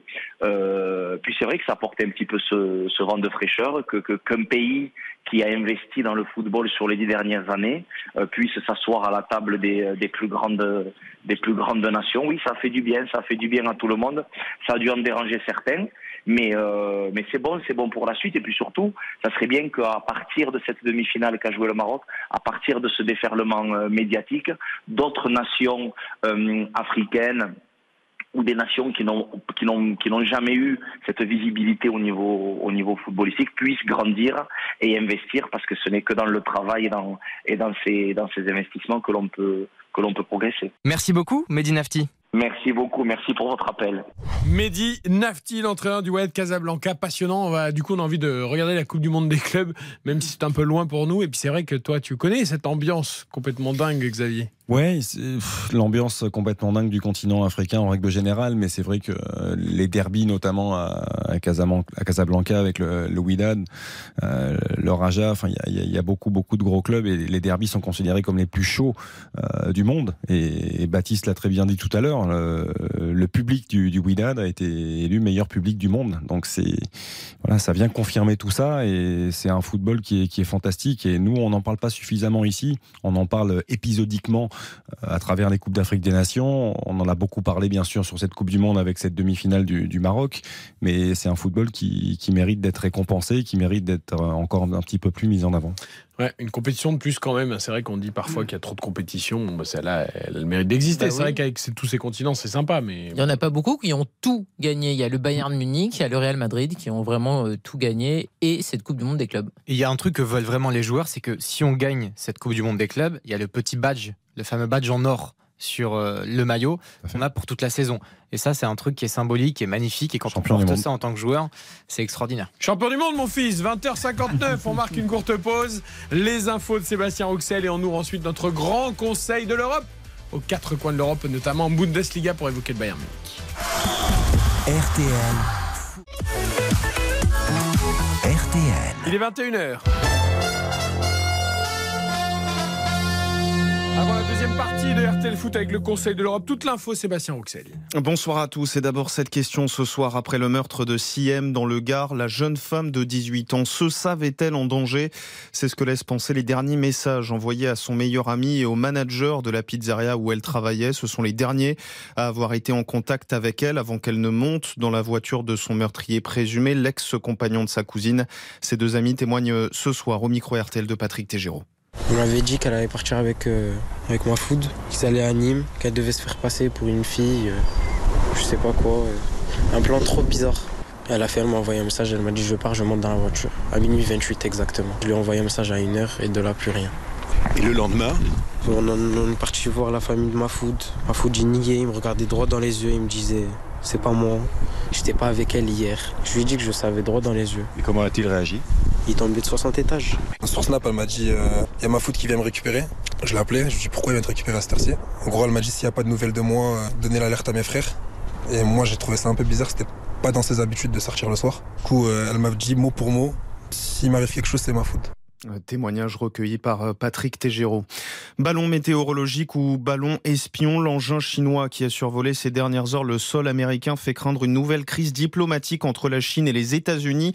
Le chef de la diplomatie américaine, Anthony Blinken, qui a annulé son déplacement à Pékin prévu ce week-end, dénonce ce soir un acte irresponsable. Les autorités chinoises, elles, jouent l'apaisement et nient les activités d'espionnage. La Chine est un pays responsable et respecte toujours le droit international. Nous n'avons aucunement l'intention de violer l'espace aérien d'un pays souverain. Quant à la question du ballon, nous nous efforçons toujours de vérifier la situation et nous espérons que les deux parties la traiteront avec calme et prudence. La porte-parole du ministère chinois des Affaires étrangères au micro RTL de Hugo Aubry. Et puis c'est un visionnaire, un excentrique qui s'en est allé. Le couturier franco-espagnol Paco Rabanne est mort à l'âge de 88 ans. On se souvient bien sûr de ses robes Il voulait ériger la mode en art, c'est ce qu'il avait confié sur RTL. La haute couture, pour moi, c'est des créateurs, des artistes qui essayent d'innover dans le vestimentaire. Un vrai modèle de haute couture est un modèle qui ne peut pas être porté par tout le monde. C'est comme une véritable œuvre d'art. Pour moi, la mode aussi a un, aspect, c'est-à-dire le reflet du temps. Et cette robe de ferraille exprimait bien la violence du temps qui allait venir et qui vient et qui est là. La mode est essentiellement prophétique. Elle annonce des catastrophes euh, quelques années avant. Euh, une mode courte annonce un bien-être social. Une mode longue annonce des catastrophes. Regardez par exemple 1929, le crack de 1930 était annoncé déjà par les, robes très longues de, de Jeanne Lanvin. Voilà pour les mots sur RTL de Paco Rabanne qui nous a donc quitté à 88 ans. La météo demain, de la grisaille toujours sur les deux tiers nord du pays. On aura peut-être quelques éclaircies vers le nord-ouest. Au sud, là, le temps restera bien ensoleillé. Les températures de l'après-midi, 8 à 11 degrés en général, 14 à 17 près de la Méditerranée. Les résultats du quintet ce soir à Vincennes, il fallait jouer le 4, le 12, le 14, le 9 et le 3. RTL, il est 21h et 3 minutes. Le retour de RTL Foot avec vous, Eric Silvestro. Merci Sébastien. On va prendre des nouvelles du Bayern Munich, notamment futur adversaire du PSG. Mané est blessé comme Mbappé. Ah, Ça rééquilibre bah, un peu. À tout à l'heure 22h. RTL, Eric Silvestro. c'est RTL Foot. La seconde partie de RTL Foot, le Conseil de l'Europe dans quelques secondes. Tout le meilleur du foot européen, la Bundesliga avec David Lortolari, la Première Ligue avec Bruno Constant, la Liga espagnole avec Mathias Valton et la Serie A italienne avec Guillaume Mayer Pacini. Juste avant un point sur les scores de Ligue 2, les matchs ont débuté à 20h45 et de National, Baptiste Durieux. Exactement, pour la Ligue de 20 minutes de jeu, pas beaucoup de buts pour l'instant. 1-0 pour Grenoble face au Nîmes Olympique, 1-0 pour Sochaux sur la pelouse de Rodez et Valenciennes euh, qui mène 2-0 face à Laval, euh, 1-0 pour euh, oui, Sochaux face à Rodez, je viens de le dire, Euh, 0-0 sur les autres pelouses. On rappelle les affiches. Caen Bastia, Dijon Niort, Le Havre Paris FC, euh, Pau Bordeaux. Et puis Queville Rouen Guingamp. Et effectivement en national un quart d'heure encore à jouer dans le temps réglementaire, 1-0 pour Avranches euh, face au Stade Briochin, Euh, Bourg-en-Bresse qui mène face à Versailles 3 buts à 1, Nancy qui gagne pour l'instant à l'extérieur 3-1 face à Dunkerque, un partout entre le Puy-en-Velay et Cholet, 1-0 pour Martigues face à Châteauroux, 3-0 pour Orléans face à Bastia-Borgo, un partout entre le Paris Trade Atletico et Villefranche et puis 2 buts à 1 pour le Red Star face à Sedan. Merci Baptiste, on fait un point sur tous les scores à 21h30, toujours avec Xavier Demergue et Karine Galli. RTL Foot, le Conseil de l'Europe.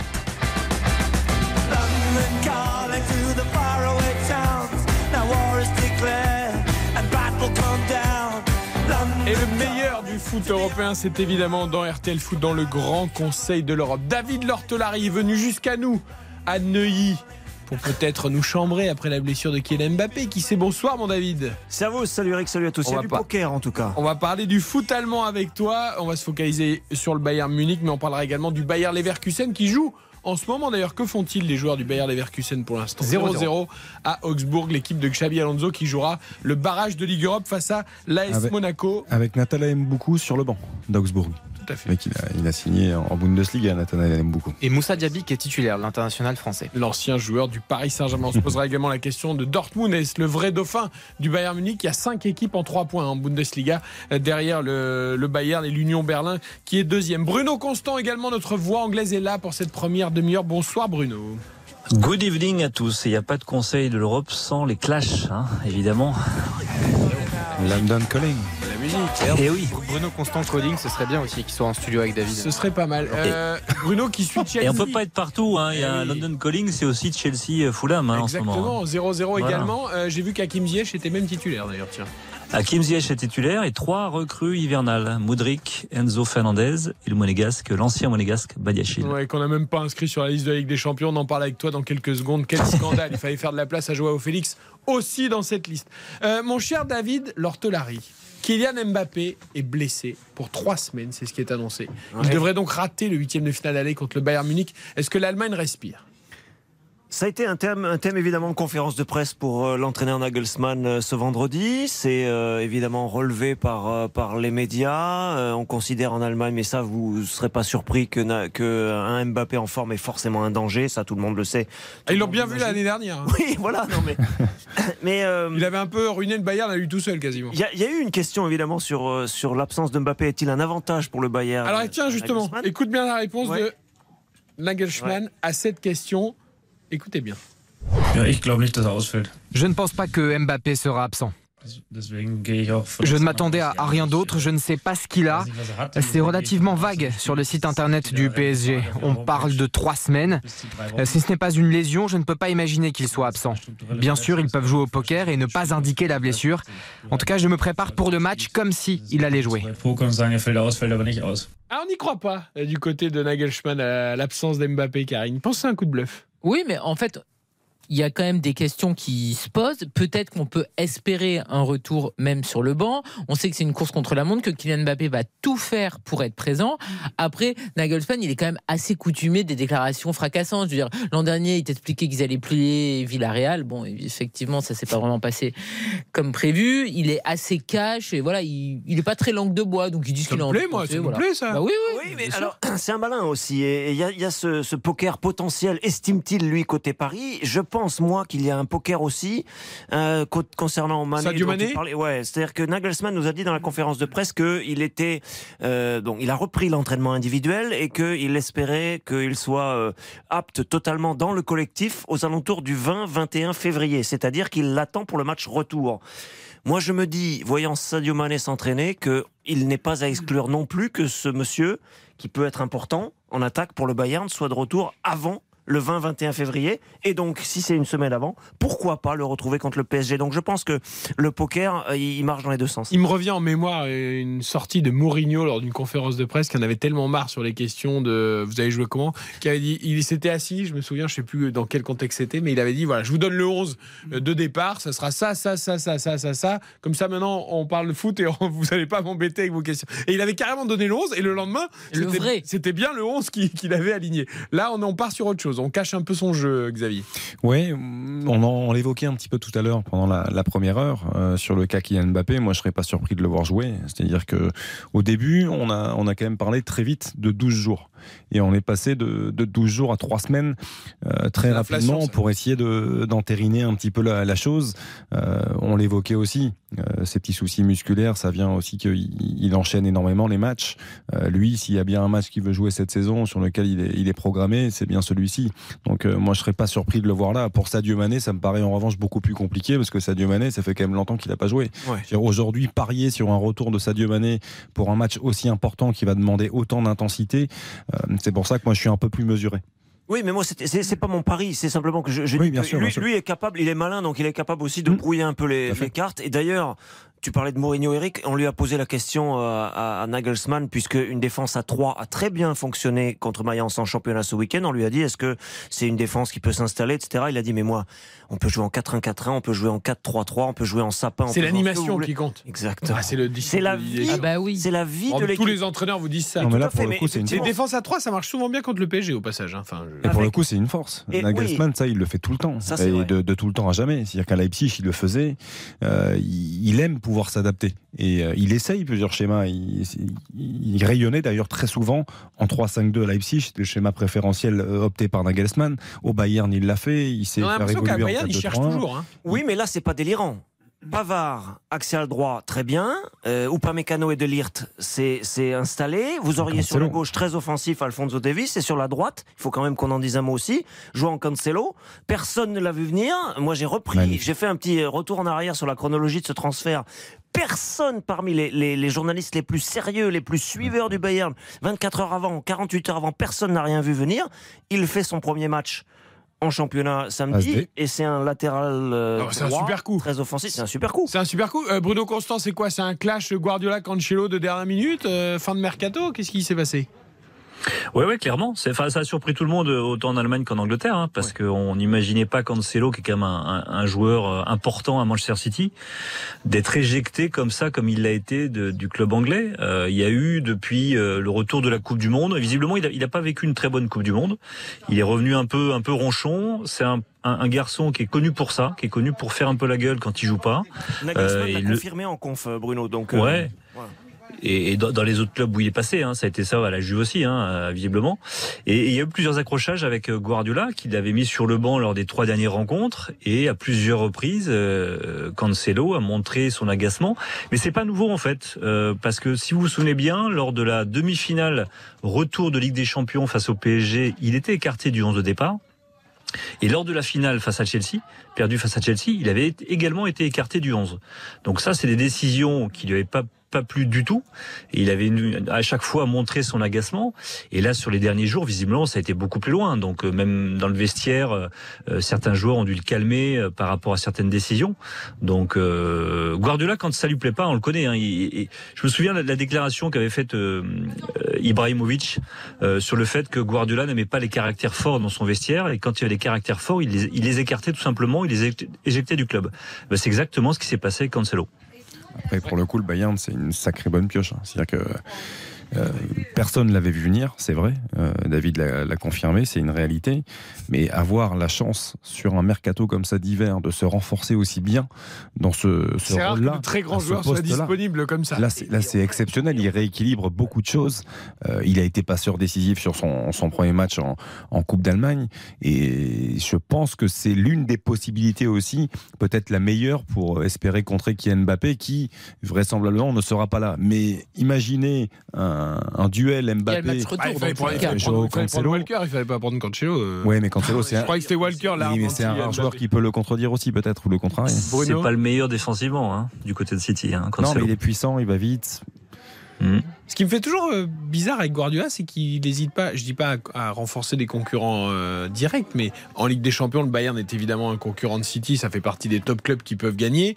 Euh, là, on a eu Zichenko et, et Gabriel Jesus à Arsenal euh, en Première Ligue. On, on fait vraiment pas dans la dentelle, Bruno. Il n'y a pas de calcul. Voilà, tu veux plus, t'es plus avec moi. Boum, tu vas où tu veux. Oui, mais c'est pour son équilibre à lui, en fait, de Ouais, non, Guardiola. Comme l'explique très bien Bruno, c'est que vu qu'il veut pas être pollué, et Ouais. euh, euh, Cancelo, tu vas pas le mettre en réserve jusqu'à la fin de la saison. non, bien sûr. Et s'il peut te polluer Déjà, ton oui. équilibre, ben, en fait, euh, Guardiola, c'est pas une option d'être pollué par un joueur. Donc, en fait, tu le fais partir. Et un joueur de cette qualité, il va pas finir à Trélissac. Donc, euh, Pourquoi tu il faut reconnaître aussi à Guardiola. parce que je te regardais. aussi à Guardiola qui. Disais, pardon, faut reconnaître aussi à Guardiola qu'il est très respectueux des, des autres joueurs. Et pour lui, euh, son affaire, ce qu'il a à gérer, c'est son vestiaire et son équipe. Et peu importe les joueurs qu'il a en face de lui, ce qui l'intéresse, c'est il, il s'est rarement adapté à l'adversaire. Guardiola, il, veut que son équipe performe et peu importe qui est en face. Donc là-dessus, il est quand même assez respectueux de l'avenir des de ses de anciens joueurs. Revenons un peu à ce Bayern, euh, on va dire année 2023. Il y a quand même une petite mini crise de résultats et d'ailleurs ça gagne pas. hein. Comme le PSG ces derniers matchs, c'est 3 nuls, je crois, en, en Bundesliga. Euh, dans quel état est le Bayern? Est-ce qu'on voit des évolutions? Est-ce que ça monte en puissance? Ça bouge, ça bouge en interne. Il y a eu de l'agacement. Il y a eu euh, alors ce, ce, coup là de Cancelo a, mis une espèce de boost parce que parce que tout le monde dès qu'on gagne pas pendant deux trois matchs, vous le savez dans ces top clubs, ah bah, tout le monde est, est remis en question. Euh, de, c'est de A à Z quoi. Et, euh, et ça ça renforce. Ce qui est pas le genre du Bayern non plus. La crise de A à Z. Enfin, si? Non, on a l'impression toujours que c'est géré quand même comme club. Tu vois, c'est oui, pas comme oui, le. PSG quoi. Oui, mais tu as, tu as quand même des sorties. Là, il y a Oulionès qui, a, qui, est, qui est maintenant président d'honneur, donc qui a quand même un peu de recul théoriquement, qui a quand même fait une sortie en disant euh, ce Bayern-là est clairement pas bon.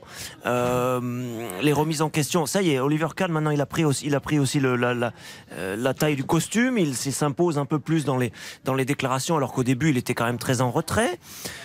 Sportivement, c'est la coupe qui a remis un peu les choses en place avec cette victoire large contre Mayence. Mais vous êtes sur trois matchs nuls en championnat. Vous allez aller à Wolfsburg dimanche rencontrer ce diable de Niko Kovac. Ça va pas être non non mais ça va pas être du, du gâteau euh, sur le plan physique sur le plan de ne jouez pas sur mon petit cœur fragile hein. oui pardon je le regrette suffisamment Niko Kovac pour euh... Euh, et puis il y a, y a, quelques absents aussi. Donc euh, le, le, Bayern a besoin. C'est toujours pareil. Le carburant, ça va être les résultats. Euh, ce match-là va être important. Le match de Mayence était important. Le match qui vient est important. Si le Bayern n'est pas en tête du championnat, c'est la révolution dans un club comme ça. Donc ça joue quand même encore à pas grand-chose. Ce qu'on a retrouvé sur le match de coupe, c'est la, la, variété, l'envie, le peps qui avait manqué dans les matchs précédents. La question a été posée à Nagelsmann pourquoi les joueurs euh, se sont remis un peu d'aplomb sur ce match-là Et il a répondu en disant je suis assez d'accord avec ça. On peut l'imaginer. Ils en avaient marre de ne plus gagner. Et dans un club comme ça, quand le, match compte, c'est un match de coupe, c'est un huitième de finale. Ça faisait trois ans qu'il n'était plus en quart de finale, le Bayern. Ça réveille peut-être quelque chose dans, la compétitivité, euh, le, côté compétiteur des joueurs. Il peut y avoir cet élément-là. Euh, trois matchs de suite perdus, pas gagnés en championnat, il y a cette espèce de frustration. Et puis la Ligue des Champions qui approche, il faut se mettre d'aplomb aussi. Bien sûr. Et puis on va juste rappeler l'équipe parce que David a parlé de la ligne arrière. Mais quand on montre un petit peu plus haut, c'est-à-dire qu'avec Kimmich dans un rôle qui était un peu plus de, de sentinelle pour protéger un petit peu les, cette défense à 3. Exact. Sané, Moutiala, Coman Cancelo dans les couloirs, Choupo-Moting. Euh, je trouve que ça a quand même de l'allure. Et Thomas Müller, accompagné par Choupo-Moting, ça a très bien fonctionné, la relation entre les deux, euh, sachant que Serge Gnabry était sur le banc et est entré en cours de jeu, euh, Léon Goretzka euh, également, Gravenberg aussi, Daley Blind a, joué quelques minutes. Je veux dire, il y a quand même un vrai réservoir et des joueurs qui savent, qui connaissent le haut niveau et qui entendent cette musique de la Ligue des Champions qui s'approche et qui arrive. Euh, voilà, je pense qu'il ne faut pas s'inquiéter outre mesure pour le Bayern qui est en train de, valable, ouais. de, de, retrouver, je trouve, des choses intéressantes dans le jeu. Ça s'annonce particulièrement équilibré, j'ai l'impression, Karine, ce huitième de finale qu'on attend tous, hein, le 14 février, évidemment, le match aller. Oui, parce que je trouve qu'en fait, il y a quand même des vrais points faibles des deux côtés, mais qui sont identifiés depuis longtemps, en fait. Le Bayern a quand même des soucis euh, défensivement face à ce qui se fait de mieux, et le PSG a quand même aussi des gros soucis défensivement et en plus ils n'ont pas euh, Kylian Mbappé. Après euh, en termes d'équipe, il n'y a pas photo. L'équipe, c'est le Bayern Munich. Le PSG, c'est euh, une individualité qui euh, te sauve à chaque fois euh, la mise. Donc, je pense qu'il y, y, aura quand même des buts. Moi, je vois quand même des matchs plutôt ouverts.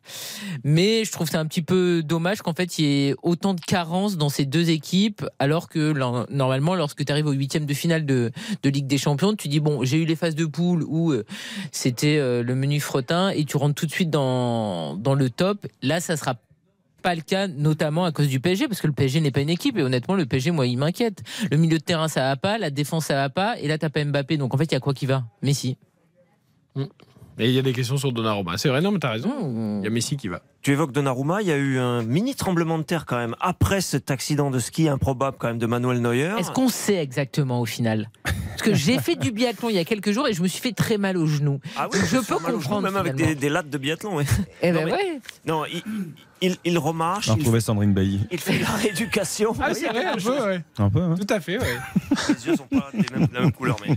Non, Neuer a fait une déclat fracassante. Alors, on les connaît, les, les, les, les, les acteurs au Bayern. Il y a des déclats qui sortent par moment dans la saison. Tu te dis, mais il va, il va fracasser l'équilibre du club. Et là, il a, il a dit euh, la, le, les, la façon dont euh, mon entraîneur des gardiens Tony Tapalovic, historique entraîneur de Neuer des gardiens, a été viré. Euh, Tom Stark. Parce qu'il n'y avait pas beaucoup de. Oui, c'est lui arrivé. qui le remplace. Parce qu'il n'y avait pas beaucoup de- d'entente avec, le, avec Nagelsmann et avec le staff des, des entraîneurs. Et Tapalovic est revenu à un, à un costume plus petit qu'il n'avait par le passé. Et ça ne lui plaisait pas. Ça a fini par craquer. Et Neuer a lâché aujourd'hui que c'était la pire expérience de sa carrière. Ce, ce, cette- ce manque de confiance vis-à-vis de son entraîneur de, euh, des, des gardiens. Donc ça, c'est le genre, genre de choses quand même qui montrent que même quand ça paraît calme, c'est jamais vraiment complètement calme. Et Neuer, là, il peut pas jouer jusqu'à juillet, août, septembre. On ne sait pas encore exactement, hein, Karine. Mais euh, un, un homme comme ça qui fait une déclat comme ça, ça a quand même de l'influence. Donc on n'est on pas dans les, dans les eaux euh, tranquilles d'un milieu de saison où on aurait 15 points d'avance. Je pense que vous avez raté Alexander Nobel en plus, franchement. C'est quand même pas de bol. Parce que vraiment, ce qu'il a fait au Vélodrome, ça mais valait je le coup de comprends pas qu'un grand club comme le Bayern ait raté ça pour prendre Sommer, franchement. Non, mais David. Il est compétitif, euh, Yann Sommer. Puis il voulait, il voulait aller au Bayern, c'est ça aussi, parce que Nubel a pas envie d'être une doublure. Et, Ah bah, pff, Il a nous, on n'a pas envie de le voir titulaire. Il a surtout, pas envie hein. d'être un gardien, non euh, Déjà, pour commencer. Ah, non, mais c'est vrai, quoi.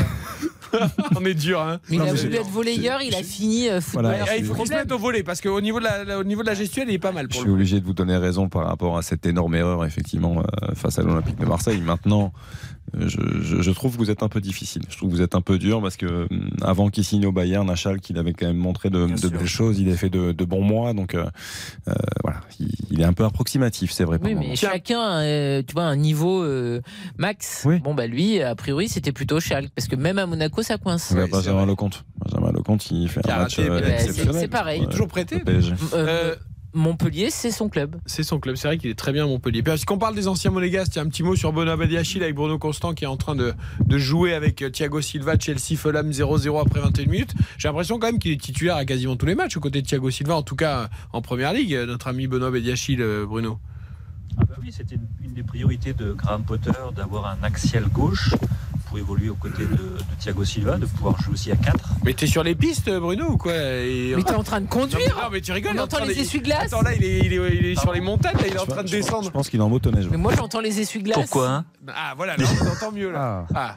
Pardon? Il a arrêté la Ah, il est voiture. sur le télésiège. Non, non, j'ai il pas- est arrivé en bas de la piste, il est, dans- J'ai pas bougé, pourquoi? Non, je Non, j'ai pas bougé. On entendait les essuie-glaces en voiture. Avec Ah ben ça vient, ça vient pas de chez moi, mais. Donc, alors, Euh, non, non, non, mais Chelsea travaille, parce que donc c'était la priorité de Graham Potter. Il joue quasiment tous les matchs euh, en première ligue, mais par contre, il n'est pas inscrit sur la liste de la Ligue des Champions. Mais parce qu'il faut faire des choix. Bah oui, mais Parce qu'il faut faire des choix. Et-.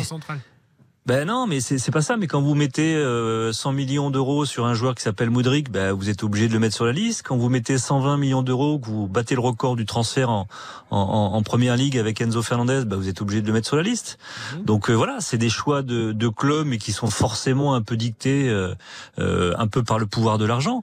Et puis défensivement, il y a aussi quand même pas mal de monde à Chelsea. Il y a Wesley Fofana, il y a Koulibaly. Enfin, c'est c'est pas le secteur où il manquait du monde en fait. Ah oui, le sauf plus important, c'était surtout au depuis qu'il est arrivé. Enfin, euh, Ouais, ouais. Non. Alors après, maintenant, si on veut chercher de la cohérence à Chelsea depuis euh, depuis six mois ou à huit mois, forcément, c'est compliqué. Hein. On, est- on a du mal à suivre, très honnêtement. Euh, et on l'a vu cet hiver avec euh, avec leurs leurs dépenses euh, totalement dingues. 330 Euh, millions d'euros. Ouais, alors 300, moi j'ai 329, 310, 311 Ah, parce qu'on compte pas les, les bonus, Les bonus, de Modric tant qu'ils sont pas atteints. Mais quand même, il va ça fait atteint de 613 bonus. millions, 613 millions depuis l'été dernier sur 16 joueurs, 16 joueurs. Donc euh, on a reconstruit totalement une équipe en, en même pas un an. Euh, donc il y a les questions de comment on peut faire ça financièrement euh, pour faire simple et court parce que c'est très compliqué. On fait appel à des économistes pour essayer de nous expliquer. Mais il y a un premier argument, c'est l'amortissement sur des contrats longs. C'est ce qu'ils ont fait avec la plupart des joueurs, des contrats de neuf 7 ans. ans et demi plus un an, donc on est à 8 ans. Et en fait, on divise le montant du transfert par le nombre d'années de contrat. Euh, si je prends l'exem- l'exemple de Moudric, par exemple, qui a coûté 70 millions, plus après les 30 millions d'euros de bonus, il est à- approximativement à 9 millions d'euros par année. Donc forcément, ça revient finalement pas si cher que ça C'est un peu ce que de. fait Pablo Longoria à Marseille d'ailleurs, hein, qu'il a expliqué euh, l'étal- l'étalement euh, euh, des transferts et des, des choses comme ça. Ouais. Alors, c'est vrai que regarde, ça sur, fait- regarde sur Vitinha. hein. Après, Vitinha, après l'UEFA, ouais, la FIFA a réagi assez vite hein, d'ailleurs parce que c'est une manière de contourner le fair play financier.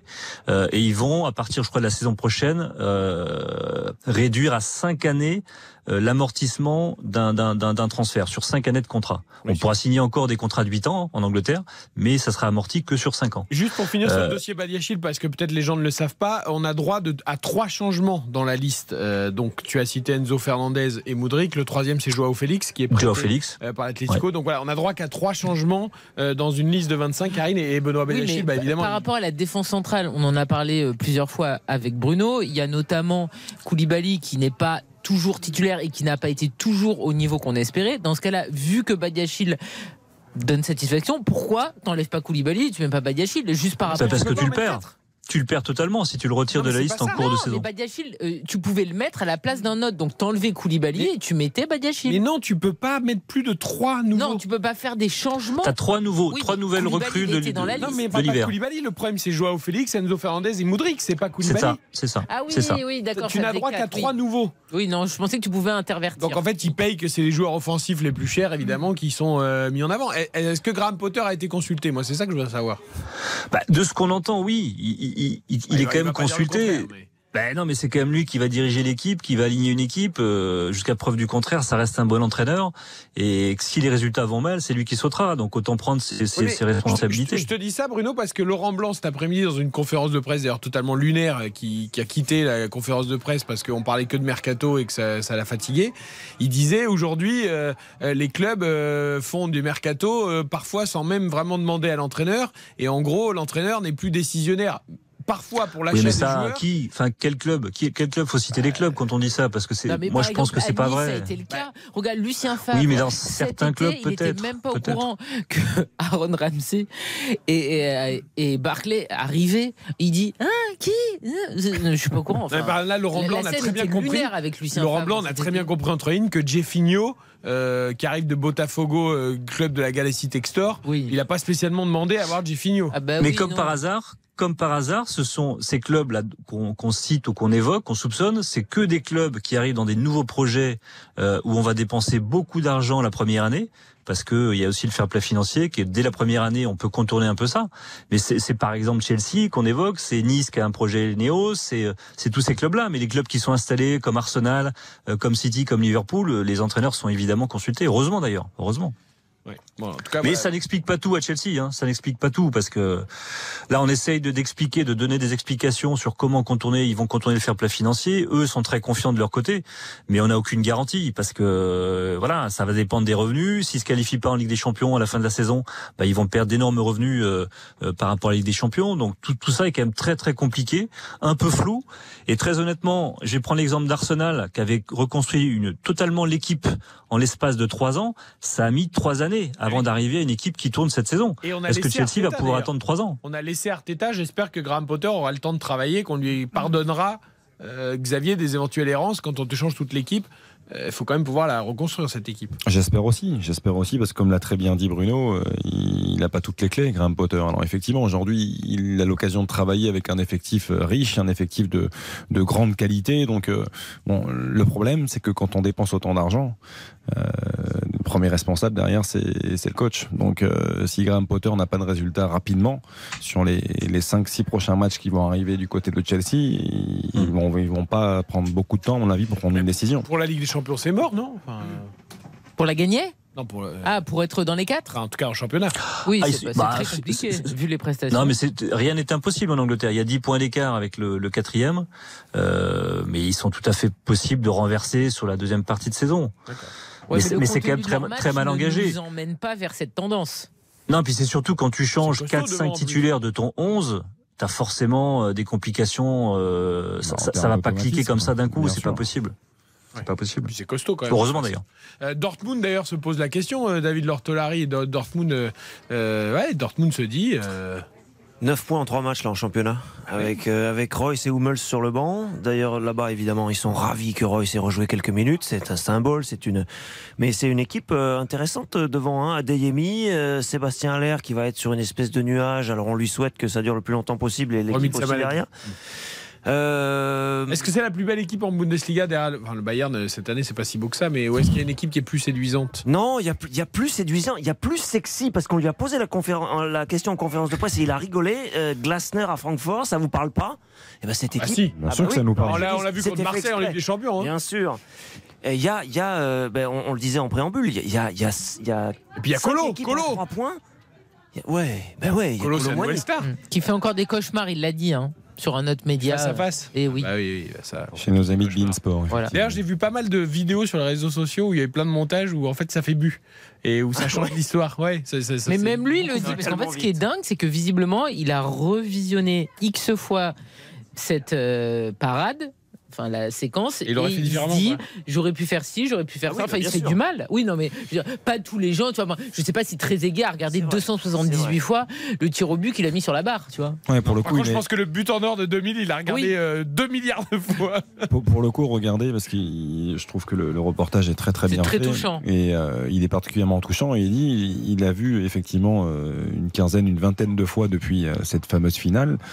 Mais euh, il dit aussi très ouvertement qu'il aurait pris la même décision. Même aujourd'hui, il prend la même décision. Mais elle est frapper. bonne, sa décision, de toute La façon. décision est bonne. C'est le gardien après- qui est exceptionnel. Et- et il, est- il est juste parce qu'il dit euh, après sur le coup je le vois pas parce que je vois le ballon et je me dis qu'il faut que je frappe fort au oui, premier poteau mais, mais après je, je vois effectivement Kylian l'appel est bon Euh, il dit il y a d'autres possibilités mais je suis sûr que si j'ai si j'ai à le refaire Mais si ça je, peut je le la ra- refrappe de la même façon Si ça peut le rassurer, euh, il, est, il est toujours aussi bon. Enfin là, les, derniers sûr. matchs qu'il a joué, euh, il, il a mis Upamecano par terre sur 3 mètres. euh, C'était brillant encore ce qu'il a fait contre le, le- le Bayern. Donc euh, j'ai pas de souci sur, sur sa, sa force mentale pour rebondir après ça. alors après quand on imagine bien s'installer en bleu, lui, pour le coup. Bien sûr. Et quand on parle d'équipe euh, séduisante, euh, moi, je, vous savez que j'ai un petit faible pour Leipzig, mais je, je trouve que Leipzig joue très très bien. Leipzig est sur une très bonne dynamique. 5 équipes en 3 points, euh, Xavier. Ouais, c'est c'est excessivement serré. Je trouve J'ai toujours l'impression que Leipzig, c'est- à un moment, ça coince euh, d'une manière ou d'une autre. Je sais Ouais, pas mais ça coince, mais ils sont Non, là. C'est peut-être une fausse impression, bien sûr qu'ils sont là. Non, non, mais je comprends ce que tu veux dire. t'as l'impression mais- qu'à chaque fois,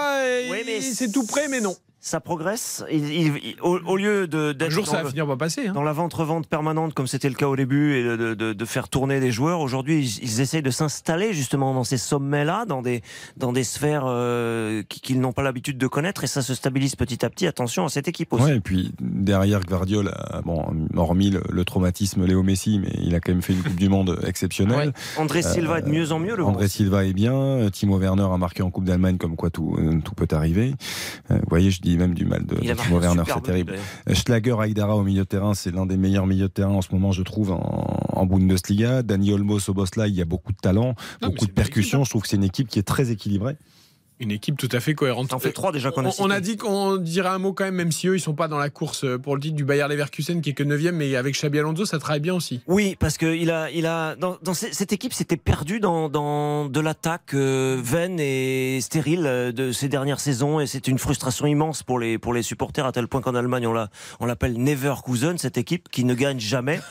et, ouais, ouais, ouais. Mais là avec Xavi Alonso, il y a plus d'équilibre, il y a plus de rigueur défensive peut-être aussi. C'est un peu simple comme tableau ce que je vous dresse là, mais c'est une réalité. Ils ont certes perdu contre Dortmund euh, dans la dernière journée de championnat, mais ça va mieux, et ça sera un candidat aussi pour les places européennes en fin de saison. Parce que si l'on nommait cette défaite, c'est cinq victoires sur les six derniers rendez-vous en championnat. Donc la, la dynamique est très très positive de- du côté de Leverkusen et on est contraint, Eric, je suis désolé, de s'inquiéter un petit peu pour l'AS Monaco. Ah ben non mais je suis très inquiet depuis toujours. hein. Même si Monaco va bien, hein, mais on Ah, va, va bien dans les résu- va bien dans les résultats. Mais si tu regardes les contenus, notamment du match contre Auxerre l'autre mercredi, c'était tout euh, sauf terrible. Avant d'accueillir Mathias Valton et Guillaume Arpachi, un dernier mot également avec Bruno Constant pour l'Angleterre. Euh, comment ça réagit à Manchester avec euh, la décision de Raphaël Varane euh, de prendre sa retraite internationale? On a vu que Ten Hag, euh, avec des gants, hein, avec des pincettes, était quand même content pour le club, évidemment.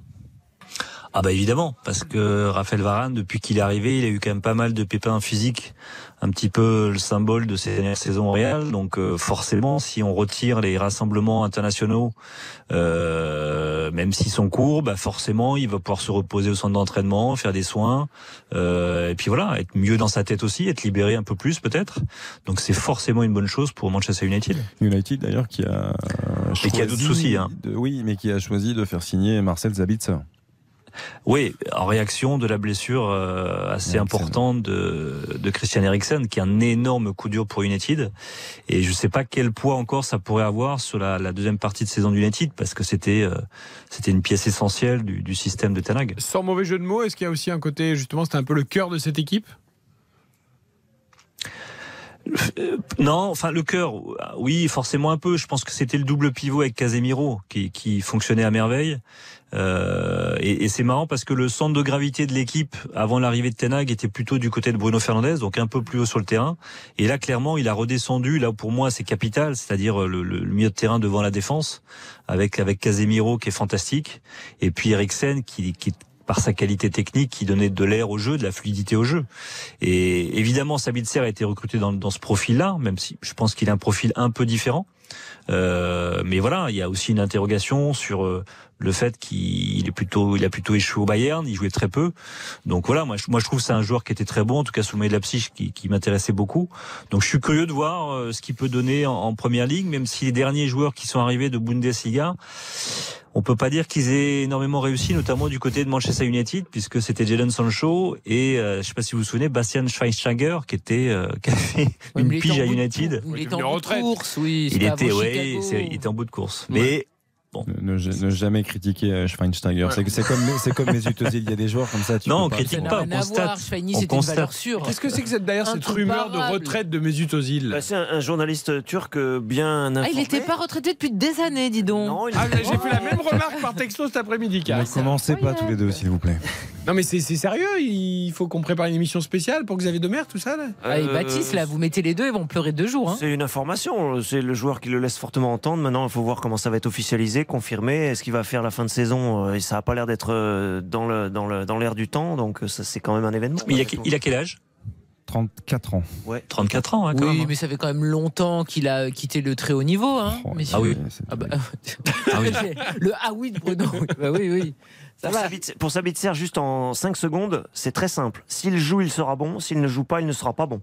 C'est exactement ce qui s'est passé au Bayern. Ça va être pareil à Manchester. Du moins, c'est ce que j'imagine. Il faut qu'il joue. S'il joue, s'il est titularisé, euh, c'est un moteur, c'est un joueur euh, qui a, qui a beaucoup beaucoup de, de force, donc c'est un joueur qui peut être euh, qui peut peser lourd. Juste par rapport à, je... à Mesut Ozil, il faudrait une émission spéciale effectivement, mais juste pour pour rappeler quand même une chose. Ah, vous la ferez dans votre salon, je, on viendra je, si vous voulez, non, on viendra y participer dans votre salon. On va pas s'installer dans tous les chiffres, mais juste rappeler que Mesut Ozil est le seul joueur à être parvenu à être meilleur passeur en Liga, en Première Ligue, en Bundesliga, en Europa League, en Ligue des Champions, lors d'une phase finale de Coupe du Monde et lors d'une phase finale d'Euro. Voilà, c'est tout. Et que c'était la régularité incarnée. T'as oublié de. c'est fou parce ça. que cette stat d'ailleurs montre une régularité. Oui, enfin bon. Non mais c'est vrai. Mais les statistiques, on leur fait dire ce qu'on veut. Enfin, bon, trois, trois, trois saisons au Real. D'accord Trois saisons au Real. Parce qu'on a parlé après de son départ à Arsenal où ça a ah, été plus compliqué. Okay. Ah, trois oui, saisons oui. au Real. Il n'a pas été brillant au Real pendant trois saisons? Ah bah attends, on va demander à Mathias Valton. il, il, il, est là juste, aussi. Juste, on va, on va rappeler, on va rappeler les chiffres. Juste. Notre voix espagnole. 2010-2013. 6 buts, 17 passes décisives première saison. Ah mais ça date buts, un peu quand même. 16 passes décisives la deuxième. 9 buts, 15 passes la troisième saison. Est-ce que je parle juste de la Ligue 1 Oui, oui. Est-ce que c'est pas de la régularité? D'accord, on va demander à Mathias. Lorsqu'il est à Arsenal, le joueur le mieux payé de l'histoire d'Arsenal, il est comment, Xavier? Il est bah, comment à ce moment-là Plutôt pas mal. Ah bon il, je trouve qu'il a une il bonne fait... saison 2015-2016. Il est très performant. Il fait une bonne année et demie. Il fait une bonne et année il et demie. Il avait un contrat XXL en termes de longueur. Ouais, il avait été prolongé notamment, bah oui. prolongé avec un énorme contrat. Mais c'est surtout que ah, mais ça avait été Arsenal... étalé pour le fair play financier. Euh, à l'époque, mais c'est surtout que quand il arrive à Arsenal, aux îles, euh, on a l'impression, en fait, il suscite des espoirs énormes. Euh, Wenger a enfin sorti l'argent de ses poches et pour un super joueur. Et on a l'impression qu'Arsenal va revenir sur le devant de la scène. C'était un peu le nouveau Bergkamp. Et en fait, ça s'est éteint assez vite. Au bout de deux ans, euh, il était très irrégulier.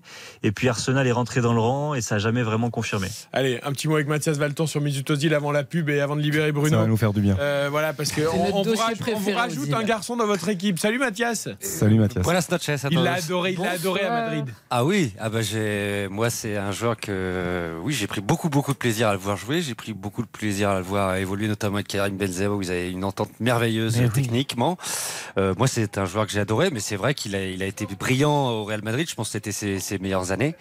Euh, peut-être que l'Angleterre ne lui ne convenait pas non plus à, à, son jeu, je ne sais pas. Mais euh, en tout cas, j'ai pris un plaisir fou à, à le voir jouer. Et c'est vrai qu'au Real Madrid il était, je pense. Ça vous fait quoi d'ailleurs de plus avoir de cheveux blancs là pendant que vous en parlez? Parce que c'est comme ça remonte un peu, vous avez l'impression de revivre euh, votre jeunesse. Ah, Eric, je, je- je te rassure, j'en ai de plus en plus. Eh oui, bah, c'est pour ça. Et pas C'est que des ça. cheveux Mais blancs. on est tous, on en Non, est mais tous là. C'est juste pour dire que quand on aime le football, on ne peut pas rester indifférent face au talent de Mesut Özil. C'est un joueur qui avait une qualité de passe, qui, qui sent le jeu mieux que Oui. personne. Qui voilà. Alors effectivement, il a. On voulait il a- le voir un petit peu plus. il n'a pas été au haut niveau suffisamment longtemps. Euh, il on a- est il a pas- exigeant avec les très grands joueurs. Mais, mais voilà, c'est un joueur. Moi, je l'avais découvert à Schalke. euh, C'est un gamin de Gazenkirchen qui était formé à Schalke, au Werder surtout. Werder, ouais. Voilà, c'était un joueur qui nous procurait des émotions et on aime ces joueurs-là. Après, il a été inconstant euh, et c'est vrai. Je crois que c'est le garçon dont on a le plus parlé sur l'antenne de RTL dans RTL Foot. C'est de l'Europe. Je crois que Mesut Özil, c'est un peu notre. euh, ouais, Ça marchera C'est toujours. notre marronnier, quoi. C'est notre, c'est notre Non, mais il y a petit- des joueurs comme notre ça. tu petit porte-bonheur, quoi. Et j'ajouterais aussi champion du monde en étant euh, titulaire indiscutable avec la Mannschaft aussi. 2014. Parenthèse, que je referme immédiatement. Merci bien. On va libérer sur nos il y a- des joueurs, euh, je me souviens un joueur euh, dont on parlait beaucoup aussi, c'était Jorginho. Avec euh, Giovanni Castaldi, Oui, vous il y vous a- souvenez il y a On Jorginho. parlait énormément de Jorginho parce qu'on n'a pas le temps, mais, Non, mais c'est euh, Jorginho a, signé on à Arsenal. parler de- de Ouais, Jorginho. c'est- Oh, le très bon coup, c'est recrutement. le très bon coup d'Arsenal cet hiver, hein, Eh oui, Jorginho. Évidemment. Bien Très sûr. très bon coup, intelligent. Très intelligent ce choix. Et puis Arteta, on est très très heureux. hein. On a vu une belle accolade quand ils se sont retrouvés tous les deux. Il va, il va compter sur lui. Ouais, forcément, Arsenal bien lancé vers le titre de champion d'Angleterre. On en parlera évidemment une autre semaine dans le Conseil de l'Europe. Bruno, tu peux retourner faire des pistes? Euh, Avec plaisir. tard, remarque, pour te dire, mais, euh, euh, à très vite, Bruno, À pour très le vite, Conseil de ciao, l'Europe. ciao. On garde David Lortelari Salut, avec Bruno. nous. Mathias Valton est là. Vous l'avez entendu. On accueille également Guillaume Maillard Pacini, notre voix italienne, juste après la pub. À tout de suite.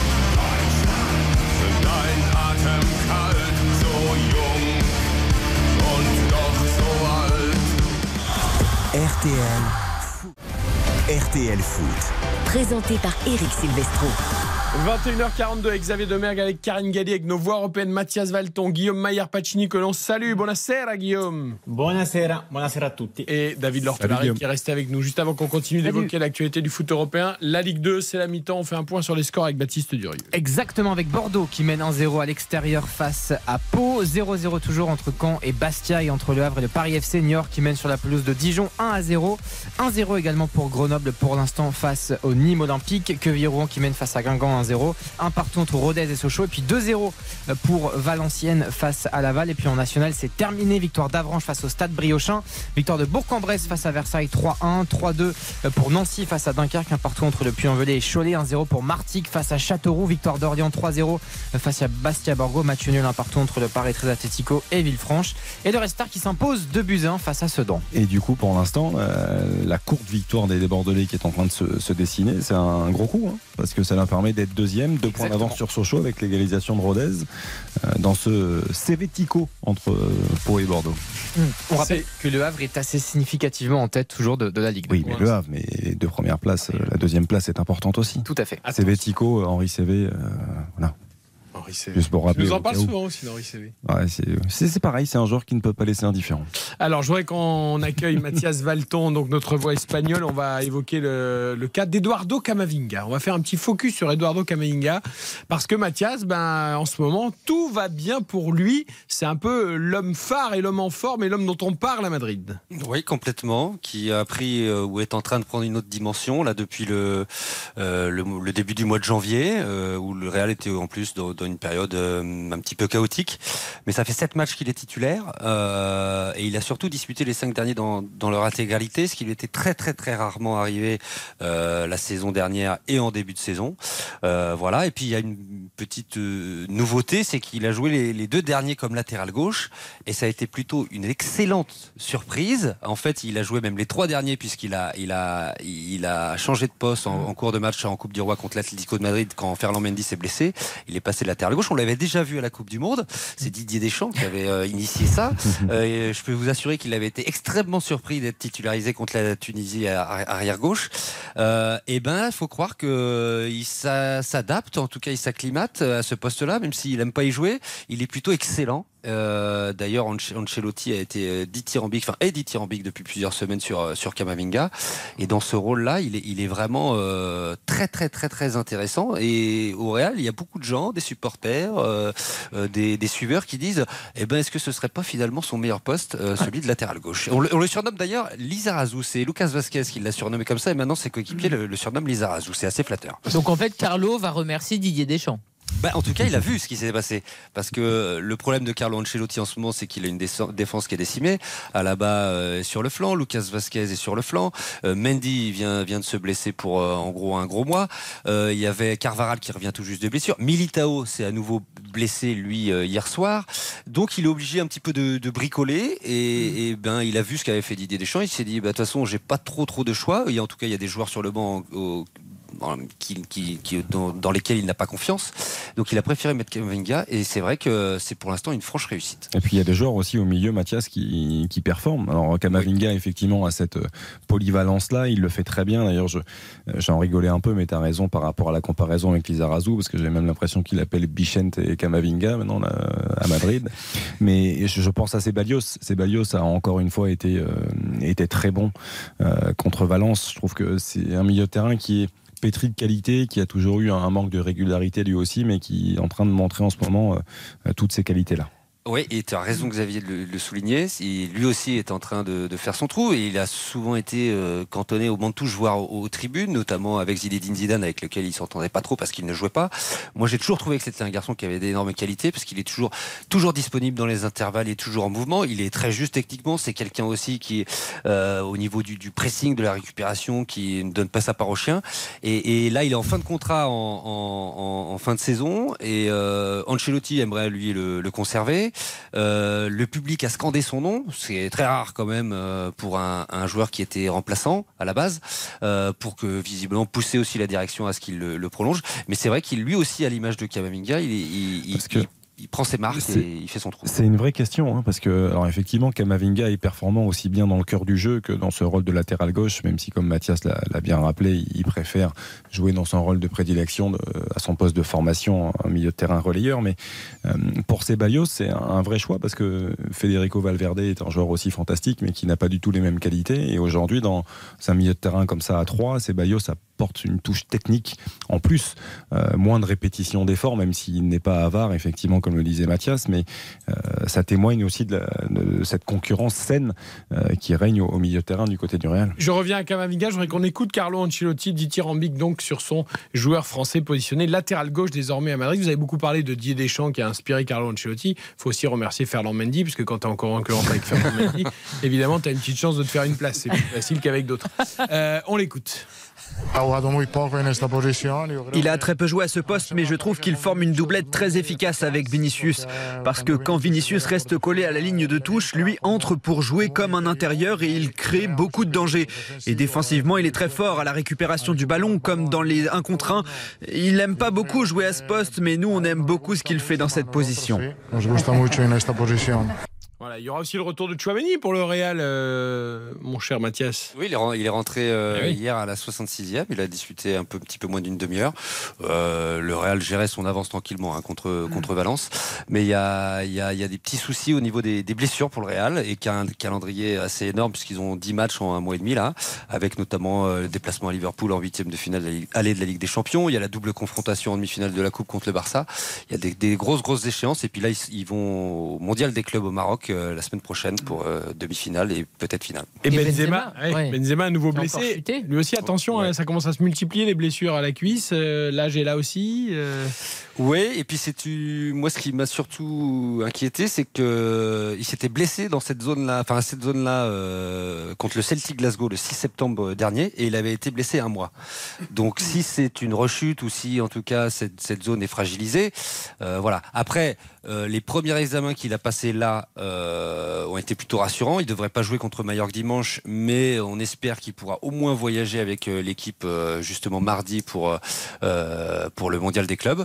Euh, et en gros, on va savoir ça demain si c'est la, la nature et l'indisponibilité de sa, sa blessure. Tiens, mais c'est pas propos si de- grave que prévu. À propos de blessures récurrentes, il y en a un qu'on espère euh, toujours voir revenir à la compétition, mais on commence à trouver le temps long. Euh, Guillaume Maillard Pacini, c'est c'est Paul Pogba, toujours aucune minute jouée avec la Juve depuis son retour. Ça ressemble de plus en plus à un énorme fiasco. quoi. Il est, ouais, il a zéro minute depuis le début de la saison, aucun match officiel. Euh, il avait disputé euh, une mi-temps euh, d'un match amical contre contre Chivas euh, lors de la tournée estivale de la Juve et depuis rien de rien. Euh, il est revenu sur le banc lors de la défaite contre Monza dimanche dernier. On aurait espéré le voir hier euh, contre la Lazio en, huitième de, de la Coupe d'Italie et patatras qui s'est blessé la veille. Encore une blessure. Alors ça devrait pas être très grave selon Allegri. Par contre, on commence sérieusement à laisser filtrer que la Juve s'agace parce que, euh, alors certes, elle l'a récupéré gratuitement parce qu'il faut rappeler qu'il était en fin de contrat avec Manchester, mais euh, la Juve le paye 8 millions d'euros plus 2 de bonus, donc 10 millions d'euros aujourd'hui pour la Juve, c'est quand même beaucoup beaucoup d'argent.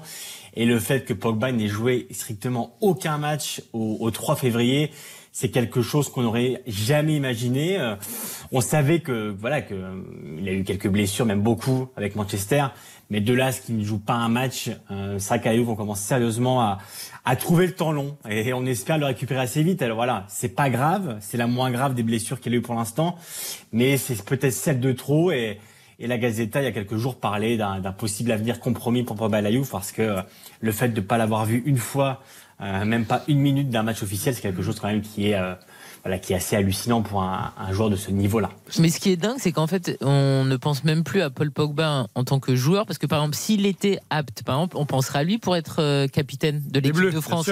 Vu la relation qu'il a avec Didier Deschamps, vu à quel point c'est un relais pour Deschamps lorsqu'il est sur le terrain. Mais aujourd'hui, tu ne penses même pas à lui comme joueur de foot. C'est-à-dire que quand tu penses à Pogba, c'est effectivement une irrégularité terrible avec United, des blessures, et en plus tout ce qu'il a vécu à titre personnel. Et c'est même plus une option en équipe de France, alors que logiquement, s'il était titulaire, je pense que ça serait la l'évidence en fait, euh, Pogba euh, capitaine potentiellement? Hon- Honnêtement, euh, j'essaie de me remémorer. euh, on parle toujours de la Coupe du Monde 2018, euh, voilà, mais ça fait ça quasiment 4 ans et demi maintenant. Ah Est-ce que depuis cette Coupe du Monde 2018, Xavier, Paul Pogba, sur 6 mois, a été bon et cohérent physiquement sur 6 mois consécutifs depuis la Coupe du Monde? Non, mal à m'en moi, je, moi j'ai pas le souvenir non plus. Parce qu'avec Euh, Manchester, ça a quand même été plus Ouais, que non, il avait fait un très bon début de saison, il avait fait passer Ouais. sur passer, Ouais. mais 5 matchs. Ça n'a rien à voir. Oui, puis il en avait mis 3 ou 4, je crois, sur un match, euh, ou deux qui avaient fait exploser son, son quota de passes décisives. Par contre, ça fait 4 Euh, saisons où il n'a plus été régulier Ouais, du mais tout. tu, mais, mais tu peux aussi euh, dire que cette Coupe du Monde 2018 était une parenthèse aussi. hein. Non mais Il faut, il faut pas, pas lui enlever ça. dire. Voilà. Non, mais- Oui, c'était déjà un peu aléatoire. Voilà, oui, les mois c'est- Ça avait été l'homme d'une Coupe du Monde, l'homme d'un tournoi. Mais avant, c'était plus. euh, parfois, on a l'impression qu'il choisissait ses matchs, qui étaient nonchalants. Oui, tout oui. ça. Mais là, il y a le physique en plus, les blessures. Ah, ben là, que ça s'est rajouté sur le côté euh, pas régulier, le physique. Ce qui, est, ce qui est assez incroyable, c'est que euh, ça touche quand même énormément de joueurs euh, de l'équipe de France, de, de joueurs d'expérience. On parlait de Varane il y a quelques instants. Euh, Varane, ses blessures à répétition depuis, euh, depuis de longs mois. Euh, Paul Pogba, depuis de longues années. N'Golo Kanté sur les, les- la dernière saison, les, les derniers mois. Bah, depuis même- leur titre de champion d'Europe avec Chelsea, c'est terminé. Et encore, ça avait été un retour épisodique, quelques mois où il avait permis à Chelsea d'être champion d'Europe. Non mais c'est quand même incroyable. Alors après, Paul Pogba a toujours été comme ça. Et Gui- Guillaume le sait, il, a vu les, les belles heures de Paul Pogba aussi à la Juve, parce qu'il y en a eu euh, sous ce maillot euh, bianconero. Mais c'est euh, c'est un joueur qui est extrêmement talentueux. C'est un joueur qui, qui change une équipe à lui tout seul, mais qui a aussi cette étiquette de- de- de- d'inconstance qui, qui lui colle à la peau, d'in- d'inconstance et désormais de, euh, de problèmes physiques récurrents. Mais Xavier, tu te souviens que avant, avant le mondial, il y avait aussi cet épisode où, où lui ne voulait pas à la base se faire opérer. La Juve avait insisté au tout début pour qu'il revienne assez vite. Et c'est vrai que le- cette échéance du mondial que Pogba voulait à tout prix jouer avec les Bleus, ben voilà, elle avait pris la décision tard de se faire opérer, ce que la Juve l'avait conseillé très tôt. Et il y avait déjà eu un gros froid euh, qui s'était installé entre les dirigeants et, et l'entourage de Pogba. Ensuite, il avait raté le mondial. Et voilà, aujourd'hui, ça continue, ça continue, ça continue. Et on aurait espéré que cette pause, justement, liée euh, à la, à la Coupe du Monde, lui aurait fait du bien. Et faut quand même se dire que le dernier match officiel de Pogba, c'est Liverpool United le 19 avril 2022. qu'il y a quasiment. Il va rester un, an sans jouer. Oui, il va passer un an quasiment sans jouer. un an. C'est fou. C'est complètement fou. C'est Euh, complètement fou. avant qu'on parle encore un petit peu du foot espagnol aussi, une autre petite question, Guillaume. On sait que Skriniar n'est finalement pas venu au PSG durant ce, ce mercato d'hiver. Euh, Raconte-nous un peu les dessous de pourquoi l'Inter n'a pas lâché ou est-ce qu'il demandait un prix qui était astronomique? Bon, on va, faire, on, va, on va la faire rapide. Le dernier jour a été très animé du côté de Milan. On sait que Nasser Al-Khelaifi était, était aussi à, dans, dans la capitale lombarde. Ce qui s'est passé tout simplement, c'est que l'Inter euh, n'était pas contre lâcher Skriniar parce que l'Inter n'est pas folle. Elle sait que, que Skriniar a signé un contrat préliminaire, bien sûr. Il sait- on sait aujourd'hui ce qui est acté à Milan du côté de l'Inter, c'est que Skriniar partira en juin. Il a signé un contrat préliminaire, tout le monde le sait. Euh, il l'a annoncé à ses joueurs, à ses coéquipiers, donc ça c'est plus un, un secret de polichinelle. Par contre, euh, voilà, l'Inter voulait à tout prix trouver un remplaçant euh, de Skriniar au préalable. On a parlé de beaucoup de noms. Il y a eu Lindelof de Manchester, il y a eu euh, euh, Demiral de, de l'Atalanta, sauf que l'Inter n'a pas réussi à le trouver. Et, et la seule offre concrète que l'Inter a reçue de la part du PSG, en tout cas c'est ce que le club a filtré, c'était 7 millions d'euros plus 3 de bonus, officiellement.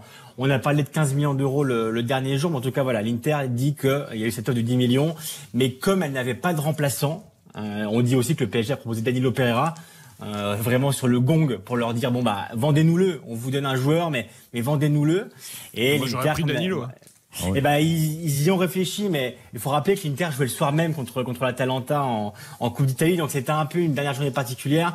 Mais ce qui a vraiment bloqué, c'est vraiment le fait que l'Inter ne trouve pas de remplaçant.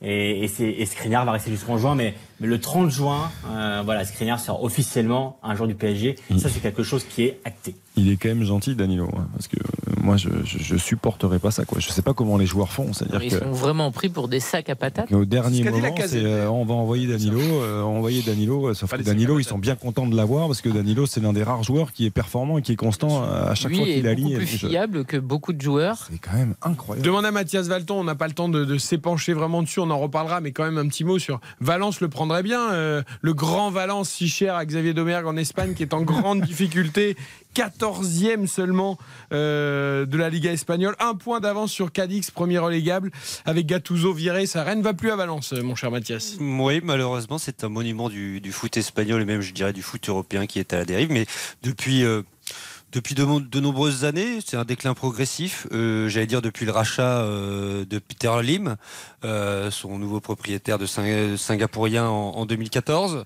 euh, qui a quand même, euh, là il y a Gennaro Gattuso qui est arrivé cet été, qui avait fait plutôt du bon boulot avec très peu de moyens et, j'allais dire très peu de bons joueurs aussi, ou que des joueurs prêtés qui a été limogé lundi dernier. Ses dirigeants ont dit que c'était une décision prise d'un commun accord, mais visiblement c'est parce que là encore les garanties qu'on lui avait offertes pour se renforcer l'équipe au mercato d'hiver, elles n'ont pas été tenues par le, président, en tout cas le propriétaire.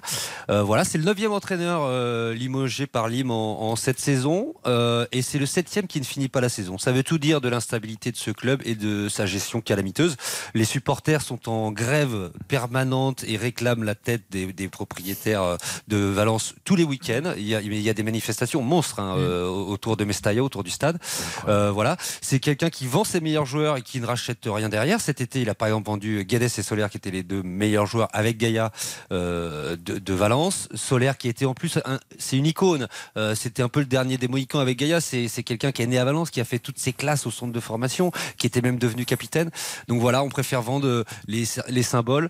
Euh, c'est toute cette culture de la formation, je dirais, d'un club familial qui se tournait aussi vers ses anciens pour, transmettre, qui est en train de disparaître. Mais c'est vrai ce que dit Mathias. Moi, j'avais été sidéré. J'avais fait un match de Ligue des Champions à Valence, donc le stade est vraiment dans la ville. Et en fait, tu as un défilé avant que l'équipe arrive, mais de manifestants. Ils ont tous un masque de la tête de Lim barré avec du rouge pour euh, protester à chaque match. C'est complètement hallucinant. L'atmosphère est toujours évidemment lourde parce que tous les supporters à domicile sont là pour demander la tête du propriétaire. Évidemment, ils n'y arrivent pas, mais ils sont toujours acharnés et motivés.